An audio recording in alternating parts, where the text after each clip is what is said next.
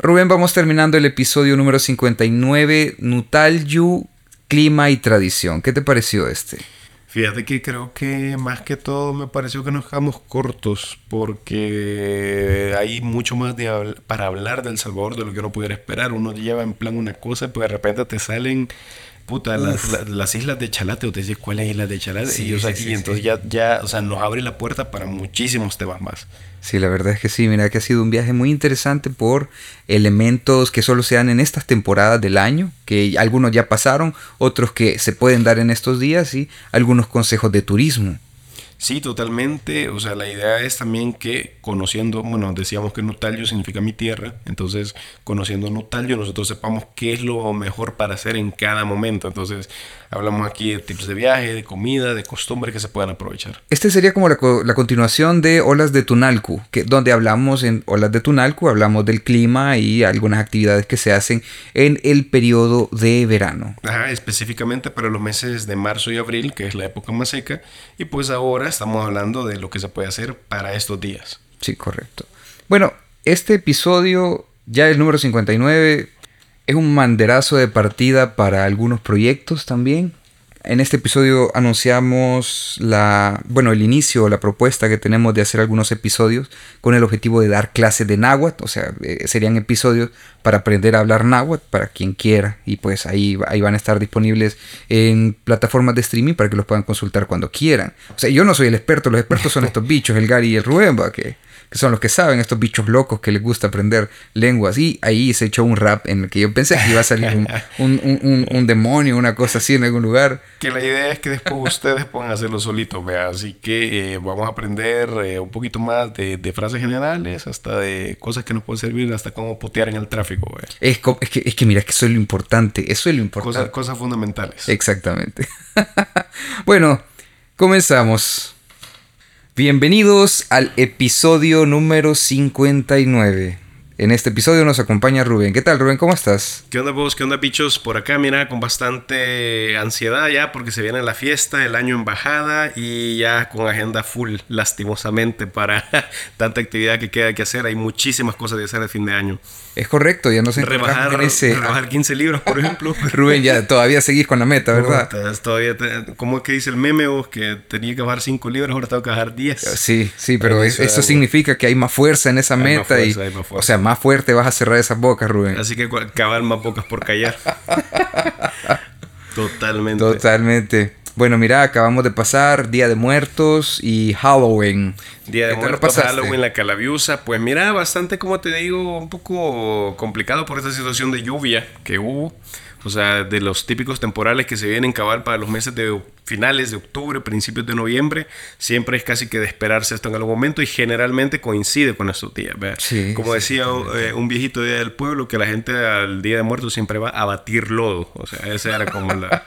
sí, prácticamente. O sea, todo, todo, todo es así. El, incluso el parqueo del, del, cementerio al que fuimos, alrededor del cementerio también lleno de lodo. Totalmente. Eso es una cosa como bien típica. Ya son de las últimas lluvias del año, pero siempre a veces vienen como un poco más recargaditas. Sí, correcto. Bueno, de eso vamos a hablar precisamente en este episodio. Vamos a hablar de clima y costumbres, vamos a hablar de flora, flora y también vamos a hablar de turismo. Pero antes de comenzar con eso, Rubén, me gustaría comenzar con una nueva dinámica y es hacerte algunas preguntas para que quien nos escucha te conozca un poco mejor. Démosle, démosle, démosle. Ok. ¿Qué, ¿Qué, tipo de música te gusta, Rubén? Uy, fíjate que yo te oigo de todo. O sea, yo te oigo desde Puta, Silvio Rodríguez, Rammstein, Los Ángeles Azules. A mí me llega toda onda. ¿Te gusta el perreque? El perreque. El, perreque, el perreque. Perreque, nicaragüense. No, no, el perreque. No sé qué es el perreque. El, perreo. ¿Cómo que ah, que el perreque? Nunca había oído que le dijeran así. El perreque. Pero sí, sí, también me gusta bastante, fíjate. Yo soy muy fan de Daddy Yankee, para serte franco. Del, del, old school, perreo old school, me gusta bastante. Muy bien, muy bien. ¿Y qué te gusta, qué te gusta ver de películas? ¿Te gusta el terror? ¿Te gusta la comedia? ¿Qué te gusta? Fíjate que me gusta bastante el terror. Este, pero me gusta bastante también el cine independiente. No me estás preguntando, pero mi película favorita es Bastardo sin Gloria, fíjate. Uy, buena película, buena película. Me encula, me encula. O sea, esa, esa, película la he visto 40 veces y la veo todas las noches. Ya de como dice el meme también, ya, ya me la sé de memoria, me pongo a verla antes de dormir. Ok, ok, ok. Vamos a ver entonces. Ya sabemos que sos cinéfilo y eh, te gusta. Sí, sí, el cine independiente. Medio mamador, pero. Un poquito. ok, vamos a ver. ¿Y del libro, tu libro favorito cuál es? Mi libro favorito, fíjate que me llegó un montón las mil y una noches. Y también uno que se llama El Desencanto de la Jacinta Escudos. Ese sí es ah, salvadoreño. Sí, sí, Fuerte. Durísimo, sí, correcto. Sí, sí, sí, sí, un poquito, hasta un poquito nasty por rato, pero interesante, interesante. Ok, vamos a ver. ¿Y tu temporada favorita del año? Uy, ahorita. Ahorita, en sí, ahorita. Mira, o sea, yo desde noviembre, a mediados de octubre, a mí me agarra feo con ese tema del otoño. Eh, bueno, si hay algunas personas Entre que tal comillas. no, pero fíjate que es bien interesante. Hay algunas personas que les he dejado algunos videos ahí y unas fotos en, en Instagram de cómo sí se ve relacionado el otoño en, en, algunas partes de Chalate. No sé si has visto vos lo de los árboles de liquidámbar alguna vez. Sí, sí, sí, sí. Que es un árbol como parecido al maple de Canadá, pero en Chalate nosotros tenemos una parte donde está muy lleno de liquidámbar. Entonces, ahorita, cabal, finales de octubre, todos los árboles se ponen rojitos y con las hojitas así, y te puedes hacer fotos bien aesthetic. Aesthetic. Bien aesthetic, total. Para quien busque ese tipo de experiencias, ahí puede encontrar en Chalate. Bien chivo, es bien chivo. O sea, específicamente en la zona entre la Laguna y Concepción, que es el Tepeque, ahí en, en Chalate es donde se da mucho ese fenómeno. Pero es el otoño tal cual, o sea, se mira como... Yo nunca he estado en Norteamérica, pero realmente así se ve, o sea, bien parecido. Ah, ok. Bien parecido. Ahora, fíjate que, que, que, lo decís y caigo en cuenta que nunca, nunca te he preguntado cómo, cómo comenzaste este proyecto de, de Chalatecus, esta no sé si decirlo difusión, pero es compartir lo que hay en Chalatenango y hablar sobre, sobre qué lo que sucede ahí, ¿no? Fíjate que fue como una broma que llegó muy lejos, o sea, porque eh, bueno, yo tuve una operación de rodilla literal, o sea, yo, yo eso sí lo puedo poner de excusa. Y tuve que pasar eh, echado un mes, o sea, con la rodilla enyesada. Ok. Entonces fíjate que cabal fue en diciembre de 2020, ya había salido la aplicación de TikTok. Entonces, mira, yo estaba tan sin oficio, de verdad, que me la descargué y, se, y, o sea, y como esa mierda te, te viraliza como para que vos agarres, vea. Claro. Entonces, fíjate que subí uno, pero así como el video, lo más random del mundo. Puta, y de repente tuvo como 7000 vistas en ese momento y me quedé como, qué puta, vea.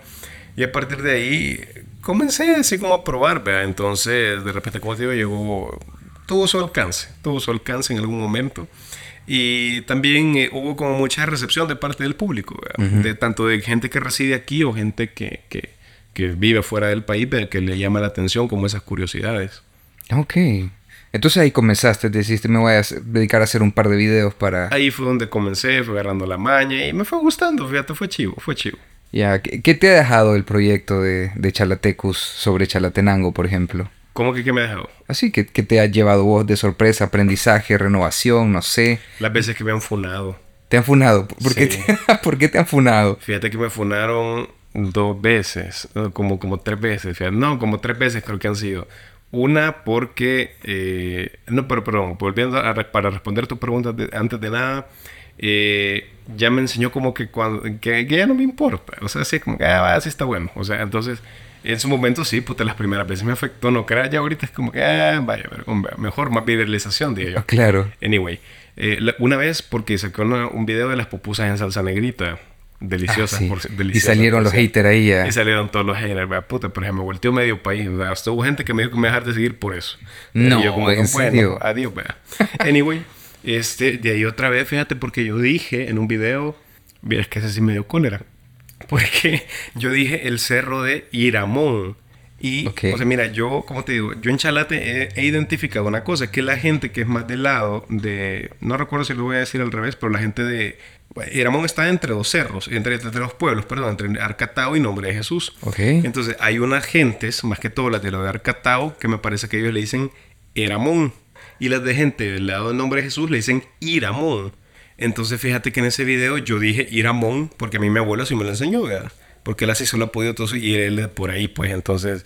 Claro. Y entonces yo dije Iramón, mira, ahí comenzaron que no se llama así, que no sé qué, cuando yo dije, bueno, y esto y esto de Lula, ¿qué, qué, ¿Qué onda, va? ¿Qué? ¿Qué van, a hacer, ¿Qué van a decir a mí que yo lo digo de mi abuelo? Y, y, así lo dicen los viejitos. Y si vos buscas, por ejemplo, Cerro Iramón en Facebook, lo puedes te sale, ¿no? O sea, vos, vos ves que la, las publicaciones de la alcaldía y de la gente local dicen Iramón y lo escriben con I. Entonces, hubo un gran desvergue porque dije, bueno, y estos de Cibar, ¿por qué me van a estar diciendo cómo se llama un cerro de chalates? Y estos ni, ni lo conocen, ni oh, no, un desvergue. Y ahí, chuin, chuin, chuin, sacaste el machete a... Mira, y de ahí otra vez, que sí me, me, ¿cómo te digo? No me... No, no me ofendió, pero me dolió desde que un maje... Eh, bueno, habían puesto una publicación del náhuatl, Ok. Y, y entonces un bicho comentó que eso no sirve para ni mierda, no sé qué, no sé qué, ¿verdad? Y entonces viene otro man y le dijo, ¿cómo no? Si el náhuatl es la riqueza de nuestra cultura, no sé qué, no sé qué. Y el bicho le puso, si es cierto que el náhuatl fuera riqueza, entonces el men del video no viviera en la pobreza como se ve que vive. Así, ah.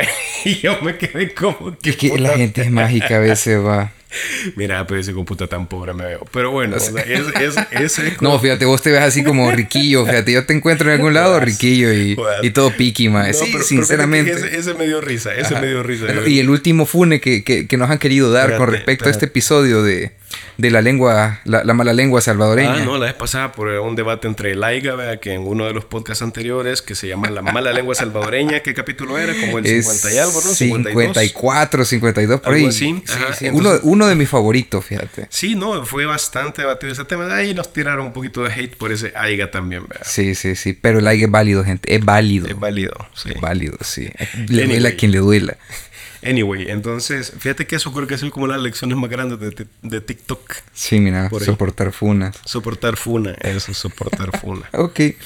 Bueno, Rubén, comencemos entonces a hablar un poco acerca del clima actual.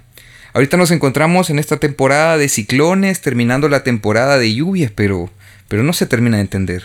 ¿Por qué? Fíjate que es una cosa bien interesante. No sé si ustedes, digamos, tienen en mente como por así decírtelo, para hacerte el mapa mental, literal, de cómo pasan los huracanes, que generalmente vos veis que el huracán hay en Honduras, vea, que los huracanes hay en Cuba, que destrozaron República Dominicana, que la Florida, y es porque, por así decírtelo, el viento hace que toda esa humedad agarre como ese camino, como pasando entre Cuba, Yucatán y para Florida. Sí, el problema es, vienen del Caribe estos ah, es como la humedad del Atlántico, del Caribe. El mar se estaba soleando durante desde que comenzó el, allá por mayo el calor en el hemisferio norte. Entonces ese vapor agarra camino por, por, por, el tema del viento que lo empuja por ahí. El problema es que ahorita cuando ya caemos al otoño en el hemisferio norte, que si bien es cierto que aquí en El Salvador no tenemos efectos, eh, ¿cómo te digo? Directos o tan claros como Norteamérica, como más al norte. El efecto cadifuliar sería, ¿verdad? Ah, de, lo de los árboles caucifolios, entre otras cosas, pero sí ya se nota que, por ejemplo, ahorita a las 6 de la tarde ya está bien oscuro. Sí. Ahorita, si te por ejemplo, por darte un ejemplo. Entonces, ahorita, cuando ya comienzan a desplazarse el aire ya del polo norte, lo que hace es que choca contra esta humedad que viene subiendo. Y entonces es lo que hace que el viento del norte, en lugar de dejarle el paso libre para allá para la Florida, la arrastra para acá. Por eso que de repente se vienen llovederas, así como la que estuvo estos días de la semana pasada, que decretaron emergencia y que no se quede y que llovió un montón. Y si te fijas, es como una lluvia, por así decírtelo, no tan violenta porque a veces los huracanes traen el ventarrón y en cuestión del siguiente día ya se fue. Te dejó hecho mierda, pero, pero ya se fue. Y a veces estas lluvias son como que viene, te llueve un verbo y está y nunca se va. Son 3, 4, 5 días que de repente pasa así lloviendo, pero es por eso, porque ese viento del norte no la deja pasar de ahí mismo. Sí, se mantiene, digamos que rotando en la zona. Se mantiene rotando en la zona.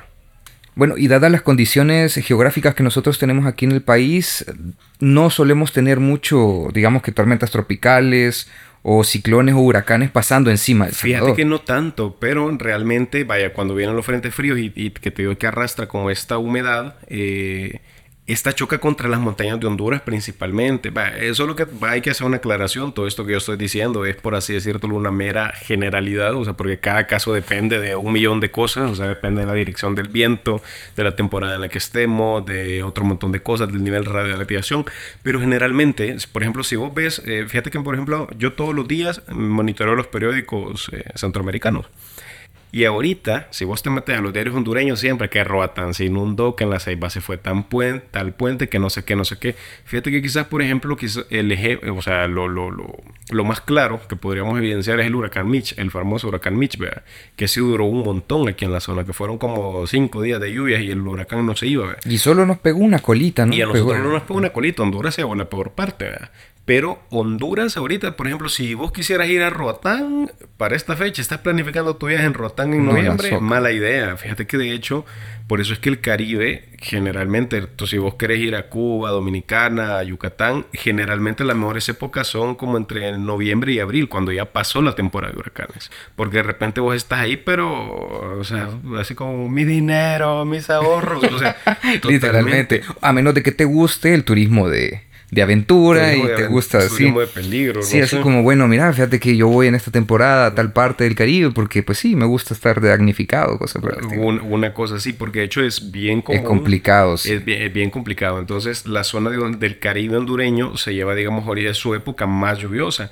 Cosa que aquí en El Salvador, fíjate que el tema de los, o sea, nosotros tendemos a decir como que viene un frente frío, pero aquí en El Salvador realmente solo son como los efectos indirectos. Porque los frentes fríos generalmente lo que te traen es como lluvia, o sea, no es solo el vientecito bonito, nosotros nos agarra la colita bonita. Sí, el clima fresquito, el cielo despejado, pero realmente la mayor parte del fenómeno del frente frío lo que trae es un montón de lluvias. O sea, los hondureños ven el frente frío y es como, puta, ya valimos verga.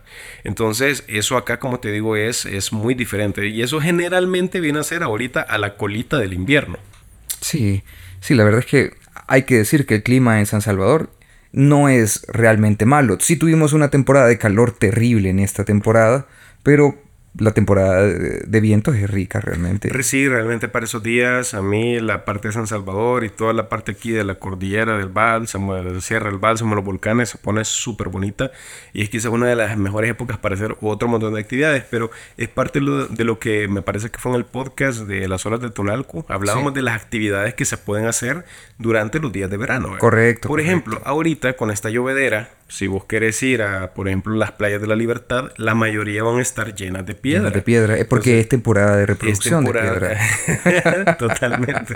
Entonces, eh, lo vas a ir a hallar el tunco lleno de piedra. el tunco, el tunco todo el tiempo está lleno de piedra. La mayor parte. Tiene sus días que de repente está despejado, que generalmente son los del verano, ya por marzo o abril. Pero esto sucede, como tú contabas en este episodio de Olas de Tunalco, porque como en temporada de lluvia empiezan a bajar todas las piedras a través del río, entonces se quedan en, la, entre la corriente del río y, el mar. Y el mar, ajá, porque como te digo, allá por Chiltiupan, Tamanique, que son los cerros que están al norte del Tunco, llueve, pues el río se crece, arrastra piedra y esa piedra va a caer a la playa. Y es precisamente eso lo que da las cualidades correctas para que el surf sea óptimo en esas playas. que totalmente. De hecho, hablando con algunos surfistas, ellos me explicaban que lo que ellos buscan es que el terreno sea eh, irregular. Si vos te vas al Majagual, por ejemplo, que el Majagual es una playa como larga y parejita, o sea, vos ves que la ola revienta como toda pareja. Pero si la ola revienta todo al mismo tiempo, pues no te da chance para surfear. Entonces vos tenés que buscar que la costa sea irregular, porque así la ola va como reventando, reventando, reventando, reventando. Puedes hacer tunelito. Y ya, ya, ya te haces todas las maniobras y todo lo demás. Porque si andate, andate un día al Majagual y vas a ver que de repente toda la ola se levanta y ¡pum! cae toda, de vergazo. Entonces no, puedes, hacer en eso. No en cambio, si la ola comienza a reventar en un punto y va reventando así como, como a lo largo, te voy a decir. Entonces ahí sí, eso te permite que puedas surfear. Y si te fijas en el mapa, eh, los mejores puntos para surfear del país generalmente es donde la costa es bien quebrada, es bien, irregular aquí por la libertad, etcétera, etcétera. Eh, vamos al Palmarcito, toda esa este, parte, toda esa parte. Pero por ejemplo la Costa del Sol, que es una playa pareja, no, no es un punto ideal para surfear. O, las playas de, Oriente. Las Fíjate que en Oriente sí, pero sí, bastante, porque de hecho el, pero, es, pero es como, no todas, lógicamente, sino que el Golfo no, porque el Golfo no hay ola, ah, está claro, sí, sí, sí. Pero en las partes que es aquí por Punta Mango, la Playa La Ventana y todas esas, por ahí sí, Playa La Vaca, Playa El Toro, hay, porque hay, es, hay parte de la Sierra de Jucuarán que es así como la libertad. Es básicamente lo mismo. O sea, montaña a la par del mar. Y la costa es toda quebrada. Entonces, allí sí se puede. Ok, entonces, en este momento, ir a la playa de San Salvador, o sea, aquí cerca de las playas de San Salvador. no, fíjate, fíjate que San Salvador sí tiene playas. Sí, o sea, la de Apulo, que de hecho es una playa bellísima. O sea, la playa de Apulo. Fíjate que, bueno, pues, ya, ya, ya, ya que tocaste el tema de Apulo, ah, eh, fíjate que hay una cosa que nosotros siento que lo tendemos a ver como bien despectivamente, que es la piedra esta, la piedra poma. La, o sea, técnicamente se llama pumita y es una piedra volcánica también que tiene esa característica que es poco densa y que puede flotar y que te sirve hasta para limpiar comales y un montón de usos sí, Lo utilizaban hasta para Hasta para chollarte. ¿Cómo se llama? repellarse los callos. Totalmente. Pero fíjate que esta, esta piedra tiene una particularidad. Vaya, si vos pensás en cerrar los ojos y te pensar en la playa del Tonco, vas a ver que esa playa está, o la arena es negra. sí, y me duelen los pies de pensar cruzar todas las piedras, sí. Sí, porque como es piedra volcánica, eh, por así decírtelo, bueno, de otros tipos, entonces cuando esa piedra choca entre ellas, se, se, se desposola toda y se hace la arena negra. Pero si vos te mm. fijas, las playas que son de aquí, de, de como de la, ¿cómo que llama? De Amatecampo, las hojas, hasta llegar hasta la Costa del Sol, la arena es gris. ¿Pero por qué es gris? Porque ahí desemboca el río Jiboa. Y el Jiboa es el desagüe del lago Ilopango. Y el lago Ilopango tiene este gran vergo de tierra, de, de, de piedra poma, que esa piedra se deshace en el camino y es el que le da un color diferente, es color gris. O sea, fíjate que yo estoy haciendo un video ahorita que no lo he terminado porque me falta ir a varias playas que estoy haciendo como comparando las arenas así como de, las diferentes tonalidades. Los cóbanos, los cóbanos es como dorada, una en Sonsonate, en Sonsonate, ajá, que tiene otras características. Las playas, por ejemplo, de aquí de la Libertad, ya te dije que son eh, más negras, porque también estas playas tienen como cuencas bien chiquitas. El agua solo corre de Tamaní, que está ahí, 12, 13 kilómetros, más o menos, y ahí se acabó todo. En cambio, la de las de la costa de La Paz, como es un departamento mucho más plano, cuando vayas por el aeropuerto, sí, se siente no, te arrastra, no te arrastra tanta piedra y entonces el sedimento que ya, que ya lleva es como más finito. O sea, pero es de la pura piedra poma. O sea, de hecho vas a la puntilla y todo eso y es común en la playa encontrar piedra poma. Y es una cosa que nosotros pasamos por alto. Y fíjate que también, eh, bueno, el volcán de Ilopango, sabemos de la erupción que hizo. Bueno, si alguien no, si alguien no conoce, el volcán de Ilopango hizo una mega erupción. correcto, y fue una erupción tremenda. Una erupción tremenda que te dejó El Salvador convertido en un desierto blanco. Y si vos vas, por ejemplo, a la zona de... Si vos pensás aquí por todo este río Las Cañas, esta parte de Tonacatepeque, ahí pegado a la zona de, de, de Cojuti, vas a ver un montón de tierra blanca. Entonces, esa tierra, como te digo, parte de, los ríos y del desagüe del lago Ilopango desemboca para el lado de, del río Jiboa y para las playas de la Costa del Sol, pero otra parte, lógicamente, va para Lempa. O sea, si vos bajas, por ejemplo, de Cojute para Xochitoto, toda esa agua viene del lado del lago de Ilopango, o sea, más bien como de ese sector. No sale del lago, hago la aclaración, pero va a parar allá por Chalate y pasaba por Aguilares. De hecho, el río Selguate corre así, de sur a norte, o sea, va desde aquí en la zona de Cíbar hasta allá por Aguilares. Entonces, el río Selguate, como cruzaba por toda esta zona y se lleva el agua del río Las Cañas y todo eso, te arrastra un vergo de piedra poma. Entonces, allá por Aguilares y en Chalate hay un vergo de piedra poma. Y fíjate que en el sitio arqueológico Cihuatán, una cosa que es como mega paloma, que yo digo, puta, que crack estos majes, es de que la, se supone que habían partes de la ciudad de Cihuatán que estaban empedradas con piedra poma. ¿Por qué? Porque la piedra poma no calienta. Entonces podías. entonces es un buen aislante. Es un buen aislante. Entonces podías andar caminando a chuña y no te quemaban las patas. Y, y, te las dejaba sin callos. Y te las dejaba sin callos. era, un, era un Como estaban de adelantados, eso loco. Y pero fíjate que es una cosa que el salvadoreño generalmente desconocemos. Pero, o sea, vos ves como una erupción volcánica de hace 1500 años te genera ahora cambios en el color de las playas, en las olas de una, en que otras son más, más de arenita así, que te genera sitios arqueológicos que estaban construidos con esa misma piedra también, que te tenía también un beneficio social y de comodidad al final de cuentas, o sea, pero que está por así decírtelo ahí, que nadie lo ve. Ahí que nadie sí. lo ve. Sí, de hecho es una de las piedritas así como que nadie las... Ni, ni respeto le tiene la gente. No, y la gente no le tiene respeto, pero es una gran cosa. O sea, te puede colorear playas enteras. O sea, puedes construir con esa. Tiene un montón de usos. Fíjate que... Y hay que decir que es un recurso finito. Aún, totalmente. Y fíjate que de hecho hasta te podría decir que yo hasta la pondría de piedra nacional, pues. O sea, porque tiene un vergo de usos. Piedra nacional. Fíjate que, no, fíjate que, ah, por ejemplo, Chile, Chile tiene una piedra nacional. Varios países tienen piedra nacional. Dominicana tiene el Larimar, Chile Estados Unidos el fentanilo. próximamente. Sí, terrible. Próximamente. Pero, pero fíjate que dado el componente cultural, histórico, natural, o sea, te estás hablando de un montón de cosas relacionadas a esa misma piedra.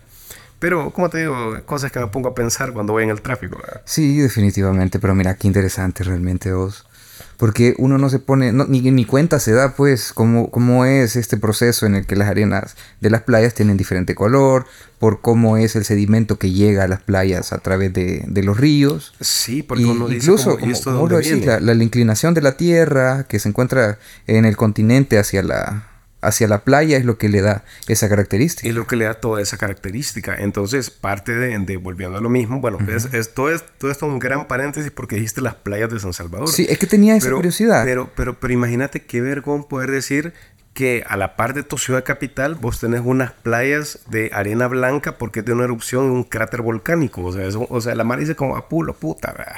O sea, sí, no, pero bonito y lugares bien bonitos de Apulo. Apulo es súper bonito. O sea, sí, sí, sí. Apulo es súper O sea, pero ¿sabes qué es lo que pasa con Apulo realmente? Es que hay una sensación así como que es un, es un lago sucio. Un lugar terriblemente hay contaminado. De mejora, hay oportunidad de mejora, definitivamente. Pero, como te digo, creo que quizás la primera mejora que hay que hacer es a nivel social y mental de reconocer lo bonito que es. Claro, sí. Porque mientras te siga valiendo verga, Sí, o nosotros como salvadoreños. Sí, claro, mira, y ese es un gran problema, porque eh, si me lo preguntas a mí, la idea que tengo de ir a Pulo es ir a buscar un lugar donde comer alrededor del lugar, ¿verdad? o verlo desde la parte de arriba, aquí, dando vueltas por esta zona de, de los... Bueno, de los tepezontes. Sí, correcto, de los tepezontes.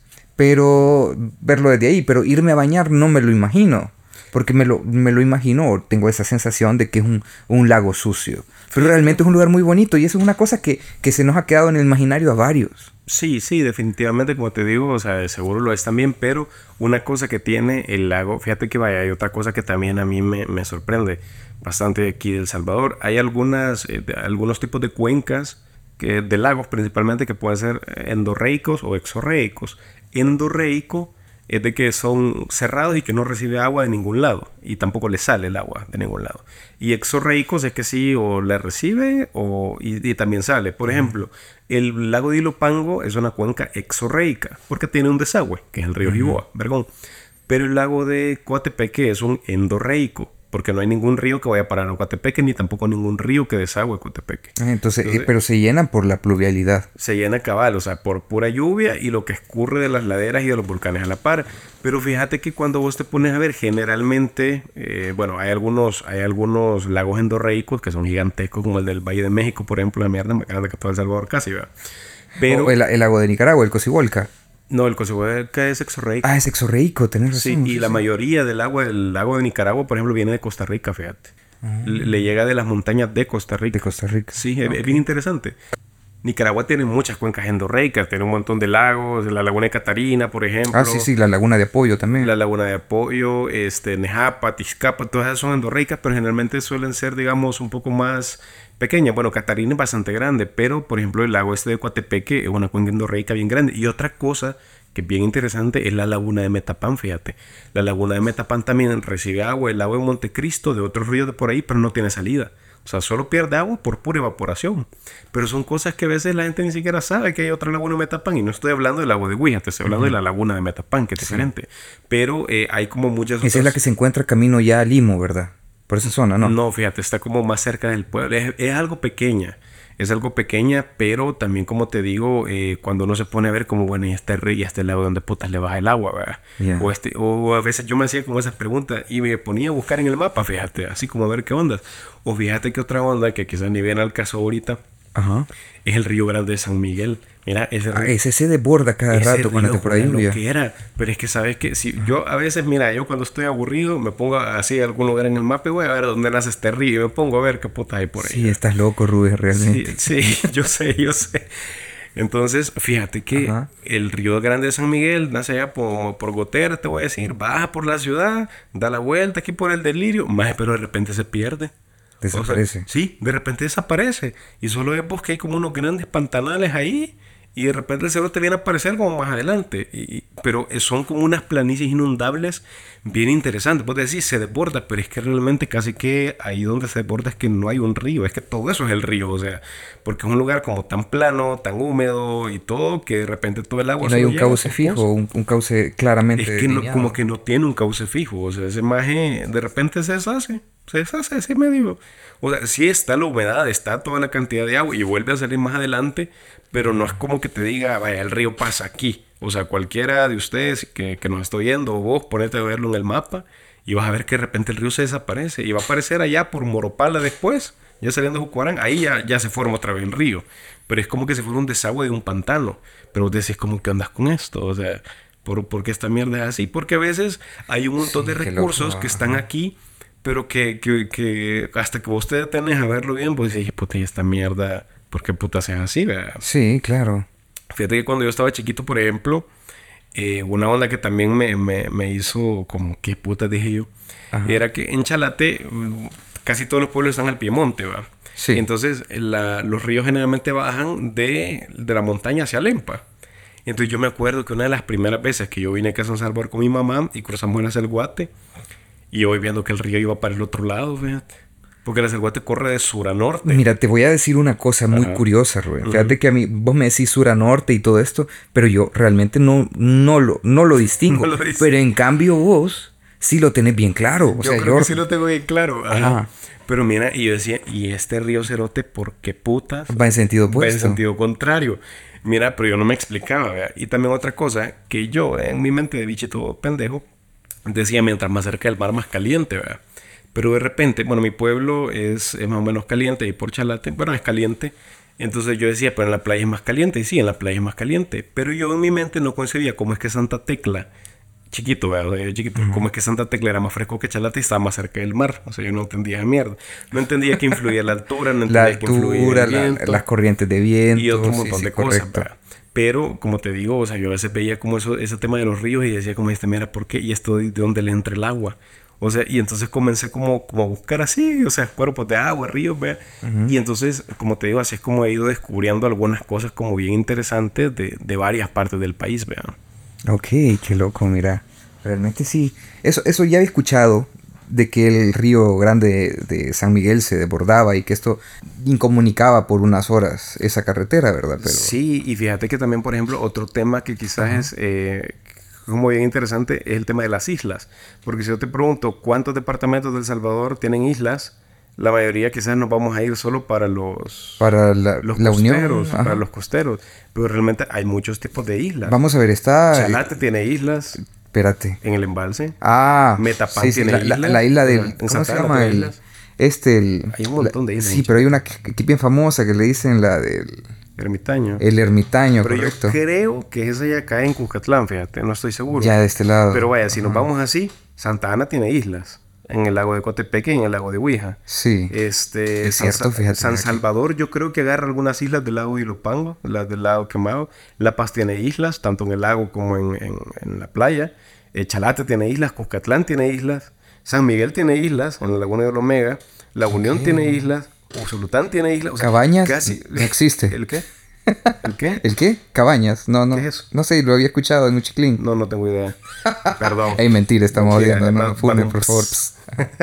pues sí, no, pero fíjate que esas son como el tipo de cosas que vos decís como puta Chalate tiene islas y Coquetlán tiene islas, o sea, pero hay un montón de cosas que nosotros no conocemos, o fíjate que el mismo tema pasa, por ejemplo, con las lagunas, y por ejemplo, Chalate tiene su par de lagunas, Santa Ana tiene lagunas, Sonsonate tiene lagunas, Aguachapán tiene lagunas, La Libertad tiene lagunas, San Salvador, no recuerdo, para, pero tiene lago, o sea, pero realmente casi todos tienen de todo, o por ejemplo el tema de los puntos arriba de 2000 metros, Santa Ana tiene arriba de 2000, Chalate tiene 2000, La Libertad y San Salvador casi. Eh, San Vicente tiene 2000, La Paz tiene 2000, San Miguel tiene 2000 con el, con el volcán este de, San Miguel. Sí, sí. Pero hay, hay mucho, o sea, cada departamento tiene como alguna cosa que de repente vos decís, estar en, a 2000 metros en San Vicente, vos decís, San Salvador no supera los 2000. Fíjate que no. El, el, volcán de San Salvador. creo que ¿Ah? 1955. Ah, se queda. Si te subes a la antena, sí, que ya lo el Pikachu, yo superaste, creo claro que ya sí, está, sí, Pero técnicamente ya. Sí, para que vivan la experiencia. Pero sí, o sea, pero la mayoría de, de departamentos tienen como alguna cosa así que vos decís, como ya están bien, en serio, ¿verdad? O sea, o lo mismo con otro montón de cosas, ¿verdad? Con sistema ecológico, con pueblos, pero bueno, o sea, como te digo, cada cosa de- del clima, de la geografía, eh, o sea, te- de repente te lleva sorpresa dentro de los departamentos. Y Sí, verdad, es muy curioso. Fíjate que, por ejemplo, Tecoluca y esta zona de, del Bajo Lempa tiene una isla bien bonita, Montecristo me parece que es una. Yo tuve la oportunidad de, de acampar ahí, fíjate. Sí, son terribles los zancudos, pero qué bonito es, mira. Horrible los zancudos, Tranquilo. Y mira, y vos te puedes ir a la playa, o sea, ahí no hay ninguna construcción, no había nada cuando nosotros fuimos y el cielo se miraba, no, no había luna, el cielo se miraba tan increíble, viejo. Y fíjate que pinchivo porque como es un lugar tan plano, o sea, ahí casi que tenés, o sea, no, no tenés ninguna montaña que te haga estorbo, entonces es como en los lugares que tenés más cielo, o sea, ahí tenés casi claro, que acabar claro, claro. 180 grados de cielo y 180 grados de suelo, ¿verdad? Pero, o sea, lograr dimensionarlo como mucho más en el Sí, horizonte. sí. Incluso te, y, y ya de frente al mar, ahí olvídate totalmente. Una experiencia increíble. Totalmente. Entonces, esas son como de las cosas que quizás yo haría la invitación ¿verdad? para que pongan sus barbas en remojo y cada uno desde el departamento que, que, que vive o sea, se ponga a pensar. ¿verdad? Por ejemplo, fíjate que la vez pasada, no me acuerdo quién, una chara para que me dijo eso, que, que su casa tenía vista al volcán, Y entonces alguien le dijo como, puta, y la mía también, yo veo el volcán tal, y fue como, puta, pero es que si es así, todos tenemos casa con vista al volcán, o sea, Claro. porque tantos volcanes se caen que casi que todos podemos presumir de eso, o Sí, sea, definitivamente, mira. Sí, ujú. o sea, y, y es una cosa muy bonita y también muy curiosa que en El Salvador hayan tantos volcanes. Totalmente. Y fíjate. tan cerca, porque, o sea, si hacemos la comparación con Honduras, con Nicaragua hay volcanes, claro, y bueno, en Nicaragua hay toda una zona volcánica, pero si nos vamos aquí a El Salvador, es un espacio tan pequeño y tenemos mucho. Tantísimo. O sea, realmente el volcanismo de El Salvador es, eh, fue más bien bien activo y yo siento que en ese sentido El Salvador está como un periodo de paz geológica. Por así O sea, decirlo. realmente, porque puta, cuando de repente vos ves el cráter del volcán Dilopango. este de- el Dilopango, ajá, el cráter de Coatepeque, el de aquí del Boquerón, que también es una gran babotadota, el de Chinameca, esa mierda de Chinameca es un gran cráter también.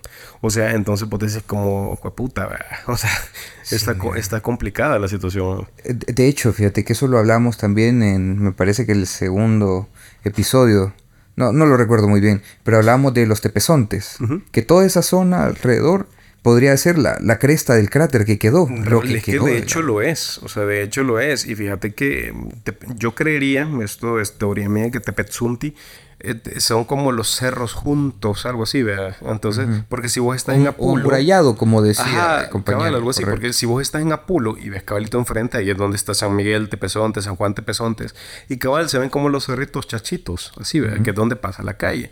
Entonces, eh, el nombre también ya, ya, ya te da como un indicador, pero es un cráter, básicamente.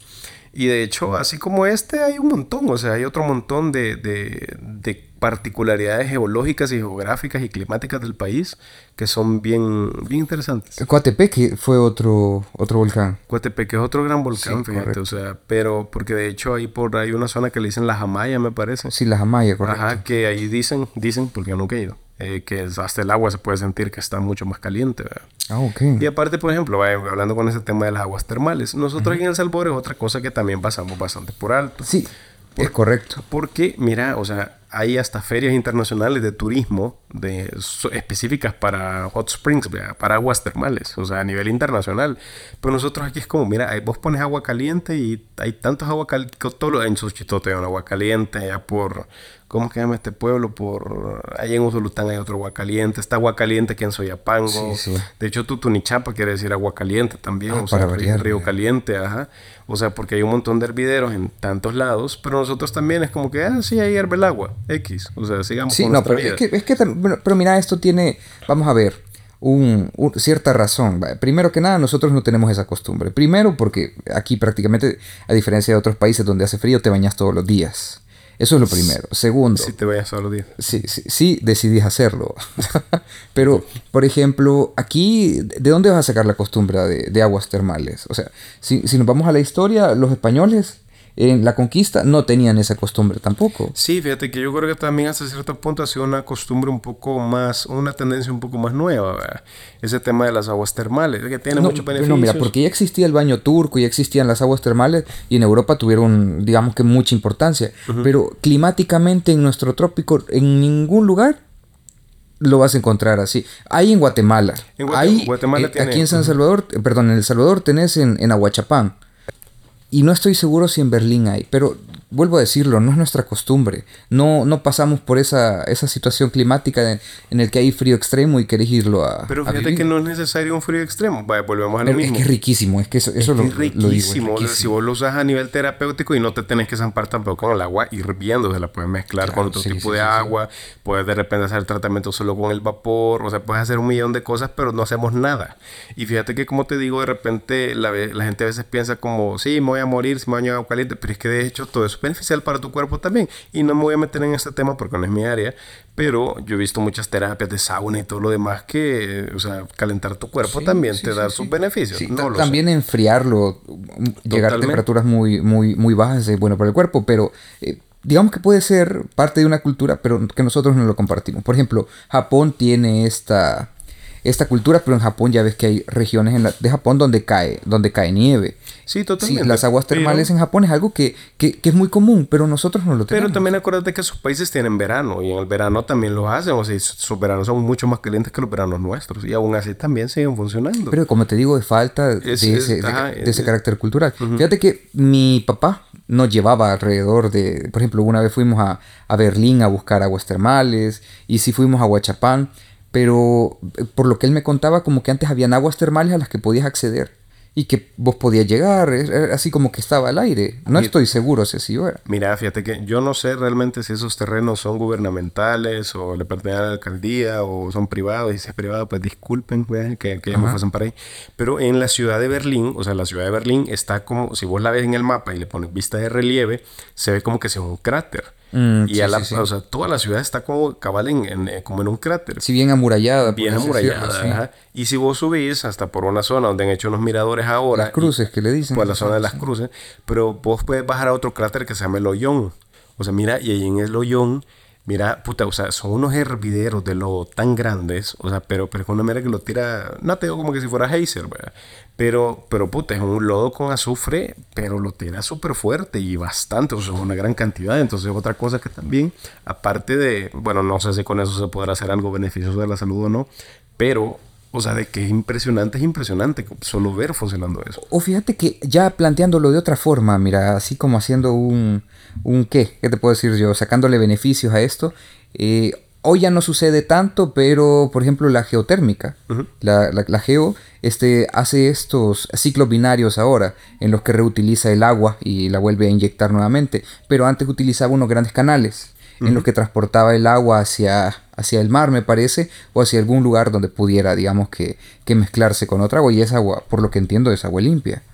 Pero, por ejemplo, eso y esa, y esa agua hirviendo, problema que le generaba la geo, porque las vacas llegaban y se quemaban al contacto del agua, porque ya ves que vos, que sos de Chalate, sabes que hay vacas traviesas. Sí, confirmo. Entonces, este, por ejemplo, utilizar, o si se pudiera, utilizar esa agua, o pudo haber sido en algún momento y desarrollar, qué sé yo, aguas termales con, con cierta, con esa visión, no sé. Sí, para tantísimas cosas. Entonces, eh, creo que lo que te digo, que a veces nosotros pasamos por desapercibido. Por alto totalmente Un montón de recursos que, que El Salvador tiene, que mientras a veces nadie te lo haga ver, es bien difícil que nosotros solitos nos demos cuenta. Como te digo, Vuelvo al ejemplo de la piedra poma. Estamos ahorita hablando un montón de la Piedra Nacional de Salvador. Piedra Nacional de Salvador, la piedra poma, piedra pomes. Pomes. Pomita. Ajá. poma, ¿no?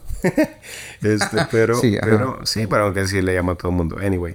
Pero fíjate que, como te digo, o sea, son un montón de cosas que eh, ahí están desapercibidas. O sea, básicamente desapercibidas. Sí, bueno, y ahora que estamos hablando de, esto, de este tema de, de turismo, en este momento, Rubén, ¿dónde conviene ir a hacer turismo?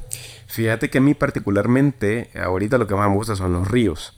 Porque ahorita, bueno, exceptuando la semana pasada, pero ahorita que ya no llueve, los ríos tienen agua, o sea, tienen bastante agua y es agua clarita, porque si vos vas cuando está en septiembre, agosto, la gran llovedera, vos ibas por ejemplo al salto de Malacatiupán y lo hallabas el agua toda sucia, negra, o sea, porque caen unos grandes tormentones que arrastran el sedimento. No disfrutar la cascada en su máxima Es muy bonita, sí, pero quizás es más bonita ahorita que el agua ya está como clarita.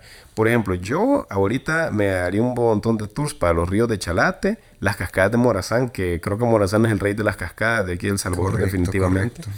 Eh, las de Tamanique, que también son muy bonitas. Pero a mí lo que más me gusta que sea en esta fecha son los ríos. Y porque fíjate que las montañas todavía tienen su aguante un poquito más allá por enero, febrero, todavía hay montañas que están bonitas. Pues los ríos para esa fecha a veces ya se están más secos, ya algunos ya se secaron totalmente. Entonces yo creo que ahorita, ahorita, ahorita es la época de los ríos. Eso sí, siempre por eso es importante conocer y entender el clima porque de repente se puede venir una llovedera también. Sí, claro, claro. y estar a la par de un río no es como que... Y estar a la par de un río bueno. una llovedera tampoco es tan bueno. O sea, yo ya he estado cerquita que me lleven las repuntas y te juro que no es bonito. Sí, definitivamente. entonces, esos son como te digo, para mí, mira, por ejemplo, yo tengo un chero que publicidad gratis para él ahorita, lo pueden buscar como Camping Zumpul. Él organiza camping a la par del río Zumpul, en las playitas de ahí del río. Y fíjate que Zumpul es bien interesante porque es un río, por así decirlo, bastante grande, pero también es como desplayadito. Sí, correcto. Entonces, aunque yo un vergo, sí te crece, pero es lo suficientemente grande como para que esté cerca, pero seguro del río. o sea, que es bonito. Tiene sus, tiene sus espacios, tiene, tiene como tengo unos espacios que son peligrosos, pero de repente hay unos otros que ah, perfectamente puedes Tendría que venirse un diluvio para que te lleven. de hecho, fíjate que con unos amigos hace unos años, uh, ¿qué, te puedo decir? 2018, 2017 por ahí, hicimos un viaje al Zumpul a quedarnos ahí por la montañona.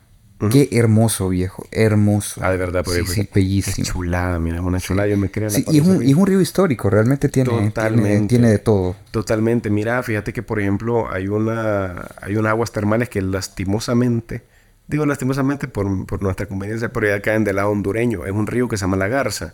Pero ese río está, ponete que esas aguas termales están a 200 metros de la frontera con El Salvador.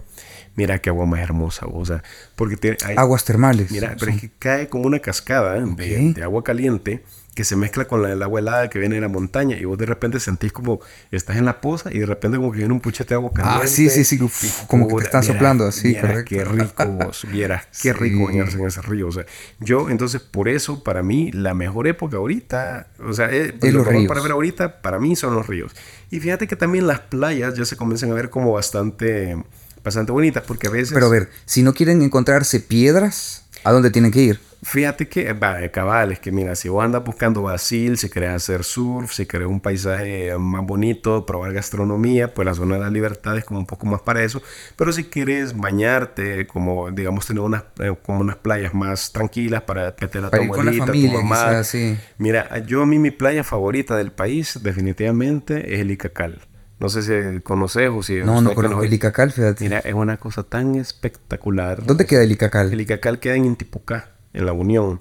Pero mira... Pero es que, ir a La Unión es un viaje largo. es un viaje largo, pero mira qué playa más chula. Pero ¿sabes por qué me gusta? Porque no hay nada. O sea, literal, o sea, sos vos y la playa. O sea, ahí no es como que, o sea, ahí vos tenés que llevar tus pancitos con frijoles, pero mira, la playa es muy plana, o sea, realmente, o sea, es como muy fácil para que, para que sea accesible para niños y adultos mayores. Y también es hermosa porque hace como super, es como tipo el cuco, o sea, que es como bien, bien desplayado, o sea, es como la idea que nosotros tenemos de las playas de Oriente. Aunque fíjate que las playas de Oriente, como te digo, también es una cosa bien variada. Tenemos playas que son rocosas, como esta del Toro, la Vaca, hay otra playa que no me acuerdo cómo se llama también, aquí por la zona de Punta Mango, que son playas rocosas como en la Libertad. Y por ejemplo en el tema de las playas de, de Occidente, Igual, es que mira que están variados porque, bueno, la, la, zona, si no sé si vos has tenido la oportunidad o la zona de la Barra de Santiago, de ir a la Barra de Santiago o alguien que, que nos oiga. Sí, correcto. Eh, es un tour que no sé de qué manera se administra eh, o quién lo administra, pero que puedes ir a ver los cocodrilos. Mira, son unos hijos de la guayaba como de 4 metros, pero es una mierda absolutamente increíble que te da miedo, ven. O sea, tenés que ir lógicamente con alguien que esté certificado que, sepa qué onda. Que, sepa qué ondas. Porque fíjate que yo, por ejemplo, una vez tomé la imprudencia que andábamos con un chero, pero nosotros andábamos haciendo un proyecto este, que era, como te digo, de, de, conservación, de hecho. Okay. Y entonces, mira, o sea, cuando te llegan a dejar en medio del manglar, hay como una, como una ramadita, más bien como, como un deck. Entonces, fíjate que este, aquel me dijo, mira, quedémonos aquí tomando unas fotos en lo que vi, y nos vamos en la siguiente lancha que venga, porque llevan dos lanchas. Mira, pasó como una hora y creerás que venía la otra puta lancha Mira, y nosotros así como puta. Mira, y, los zancudos ahí en medio del... Fíjate que como era mediodía no había mucho, pero mira, yo estaba a la par de ese puta cocodrilo como de cuatro metros y dice, Dios mío, ¿aquí qué hago? O sea, yo no me podía bajar, men. O sea, es que si me bajaba me hartaba esa miedo. Sí, sí, claro. Entonces, entonces, pero es una cosa que vos decís como puta. Sí nos han de ver, fíjate, así con cierto, cierto, bueno, ¿y esta qué sabrá? Ajá, cabal, o sea, como ya está ah, gordo. Chalateco, sí, así como cuando, por ejemplo, me imagino así las ¿Qué te digo? Los cocodrilos yendo a pedir, sí, por favor, deme dos chalatecos y un revuelto de, de, San Salvador. Mira, totalmente, pero una cosa que vos decís como puta, o sea, pero que también la mayoría de la gente a veces nos quedamos con la idea de ir a, la playa, pero solo para ir a bañarnos, vea. Sí, pero, sí, pero, por ejemplo, cuando vos eh, vas y descubrís como, vaya, por ejemplo, en los cóbanos, toda la, la, cantidad de fauna que tiene, que puedes ver pescaditos de colores, la arena de otro color,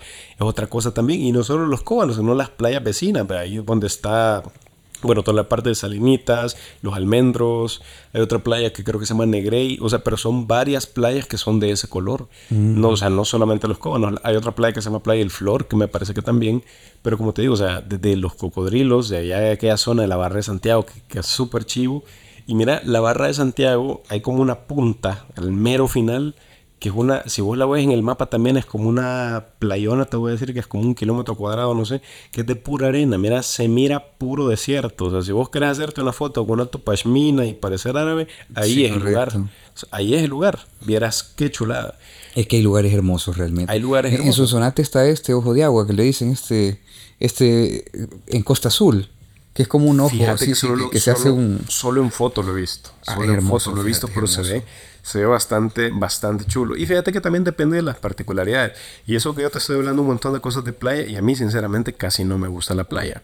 Pero, por ejemplo, son tantas las actividades que puedes hacer que de repente, o sea, yo pero regresando en este momento, si usted quiere ir a un lugar tranquilo, si quiere ir a pasear con la familia, entonces sería ir a, Oriente o a las playas de, de Sonsonate en, alguna, en algunos lugares. En algunas, sí. Por eso, como te digo, es importante entender cómo son estas, eh, estas playas. Y si usted quiere ir a comer, si quiere ir a pasar el rato, quiere ir a surfear, sería entonces la de la libertad. Las playas de la libertad, en ese caso, para mí sería como de las mejores opciones. Ok, bueno, y si no buscamos, vamos a ver, y si buscamos montañas en estos días, ¿qué onda? Mira, fíjate que por ejemplo, hay algunas montañas de Chalate que yo ahorita ni a verga pongo una pata en ellas. ¿Por qué? Por la garrapata.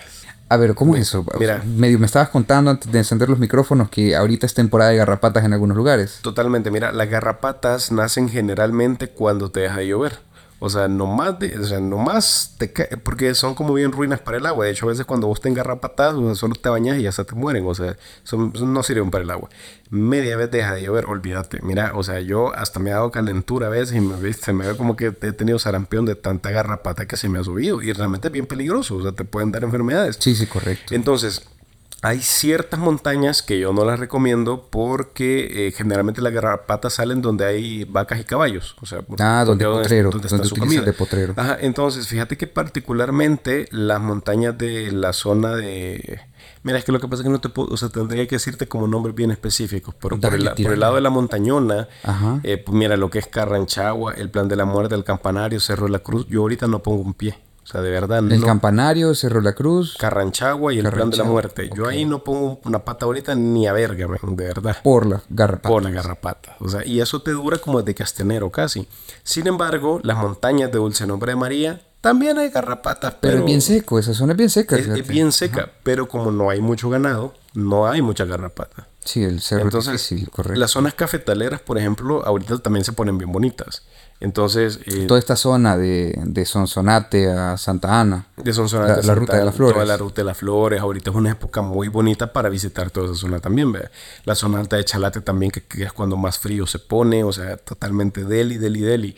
Entonces, yo creo que es una de las principales épocas que podamos, eh, que podemos aprovechar. ¿ve? Yo, como tengo que decir ahorita, lo que no recomiendo son ciertos cerros o potreros en general donde hay, gana, donde hay mucha, mucha ganadería. Este tipo de cosas ahorita no yo, mucho. Yo no mucho. Ir a visitar una montaña, ir a hacer senderismo, está, está cool.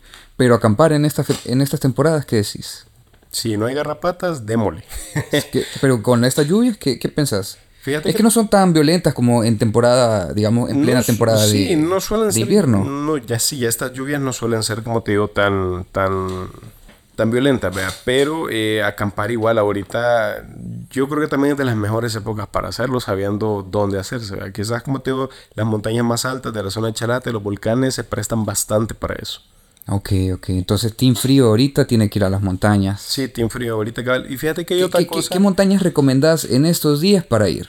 Uy, es que son un montón. Mira, es que a mí como me gustan tanto. Tu top 3, tu top 3 de, de montañas que, que la gente vaya ahí, por favor. Y por favor, siempre llévese su basura. Fíjate que la montañona. la montañona. Sí, mira, solo que la montañona, por, por el tema que te digo del, del otoño, del liquidámbar, de la cantidad de árboles que hay ahorita, pongan ahí liquidámbar, en inglés se llama sweet gum, es el mismo, es la misma especie, que esta especie solo existe desde, bueno, centro de Estados Unidos hasta Nicaragua, norte de Nicaragua específicamente. Y en El Salvador solo agarra, sí, una colita, un pedacito de Montecristo, un pedacito de Chalate, y dicen que en Morazán hay, yo en Morazán no lo he visto, pero este es como ahorita el espectáculo, menso. Ahorita todas las hojitas están como rojitas y cayendo. Súper estético. O sea, para mí, yo creo que ahorita esta es la época ideal para visitar la montaña. La calle una mierda, sí, pero, pero lindísimo, lindísimo. Sí, vale la pena el viaje. Entonces, es parte de la experiencia. Para esta fecha, para mí sería mi cerro favorito, ahorita. Ok, ese es el primero. Segundo. Vaya, fíjate que bastante gente de repente me decía eso. voy, a decir el, eh, voy a decir uno que no, ahorita, por antes que se me olvide. La gente me decía, mira, yo quiero ir a, a Iramón y hacerme la foto con las nubes. Y yo, no, ahorita ya no, porque ya no está lloviendo. ¿Y cuándo es que se puede? Cuando llueve, porque cuando ha caído un tormentón la noche antes, nomás comienza a calentar el sol, ese, el vapor, se levanta y entonces puedes ver la, la, la capa de nubes debajo de vos. Pero si ahorita que no llueve, pues no hay vapor. Entonces el amanecer es muy bonito, pero la capa de nubes no la vas a ver. Entonces, eh, como te digo, Iramón ahorita, mira, los atardeceres son chulísimos, los amaneceres también. Pero si vos querés sacarte la foto con la capa de nubes, ahorita no, es, la época. No es la época. A no ser que tengas tanta suerte que sí caiga una tormentilla. Claro que puede llegar a suceder. Sí, mira, ahorita que estamos en lluvias esporádicas, y todo esto. Pero no es como la temporada, la, la, adecuada. Eh, para ir a Iramón y ver eso, eh, o Iramón, sería de ir en temporada de lluvia, tragarse un poquito de tormenta y... Totalmente, mira, pero es que mientras más grande es el cerotazo de agua, más hermoso se pone al amanecer. O sea, en Iramón así poético eso, Rubén. Mira, pero así, así es, así es. O sea, en Iramón mientras más grande el vergazo de agua, más, bonito, más bonito amanece, más bonito. Uy, qué peso. Puta. Seguro que no te lo dijo un abuelo No, no, fíjate, pero, pero son como te digo, de las cosas que, que, como te digo, uno va, va aprendiendo. Entonces, quizás top 2, ¿cuál podría ser? Pues ya no sé, es que me la pones difícil, pero es que Morazán también se pone bien chulito, parece. Sí, que Morazán es, baby. Sí, toda esa zona. Y fíjate que la parte norte de Morazán casi no se visita. Totalmente. Vaya, mira, pero por ejemplo en la zona de San Fernando, en Morazán, San Fernando Morazán, porque ahí San Fernando Chalate, pero San Fernando Morazán. En todos lados está San Fernando. Sí. Entonces, eh, mira, puta, también vos ves un paisaje con toda la sierra de Nahuaterique y las cascadas esas, y vos decís como, puta, o sea, qué vergüenza, o sea, dan de verdad ganas de quedarse a vivir ahí, o sea, unos lugares súper bonitos. Y de ahí para mencionarte otro, que decirte de zona que me guste a mí visitar para esta fecha, montaña específicamente. Mm, déjame pensar, yo creo que te diría quizás la zona de aquí de la cordillera del Bálsamo, porque también ya tenés como vista para ambos lados.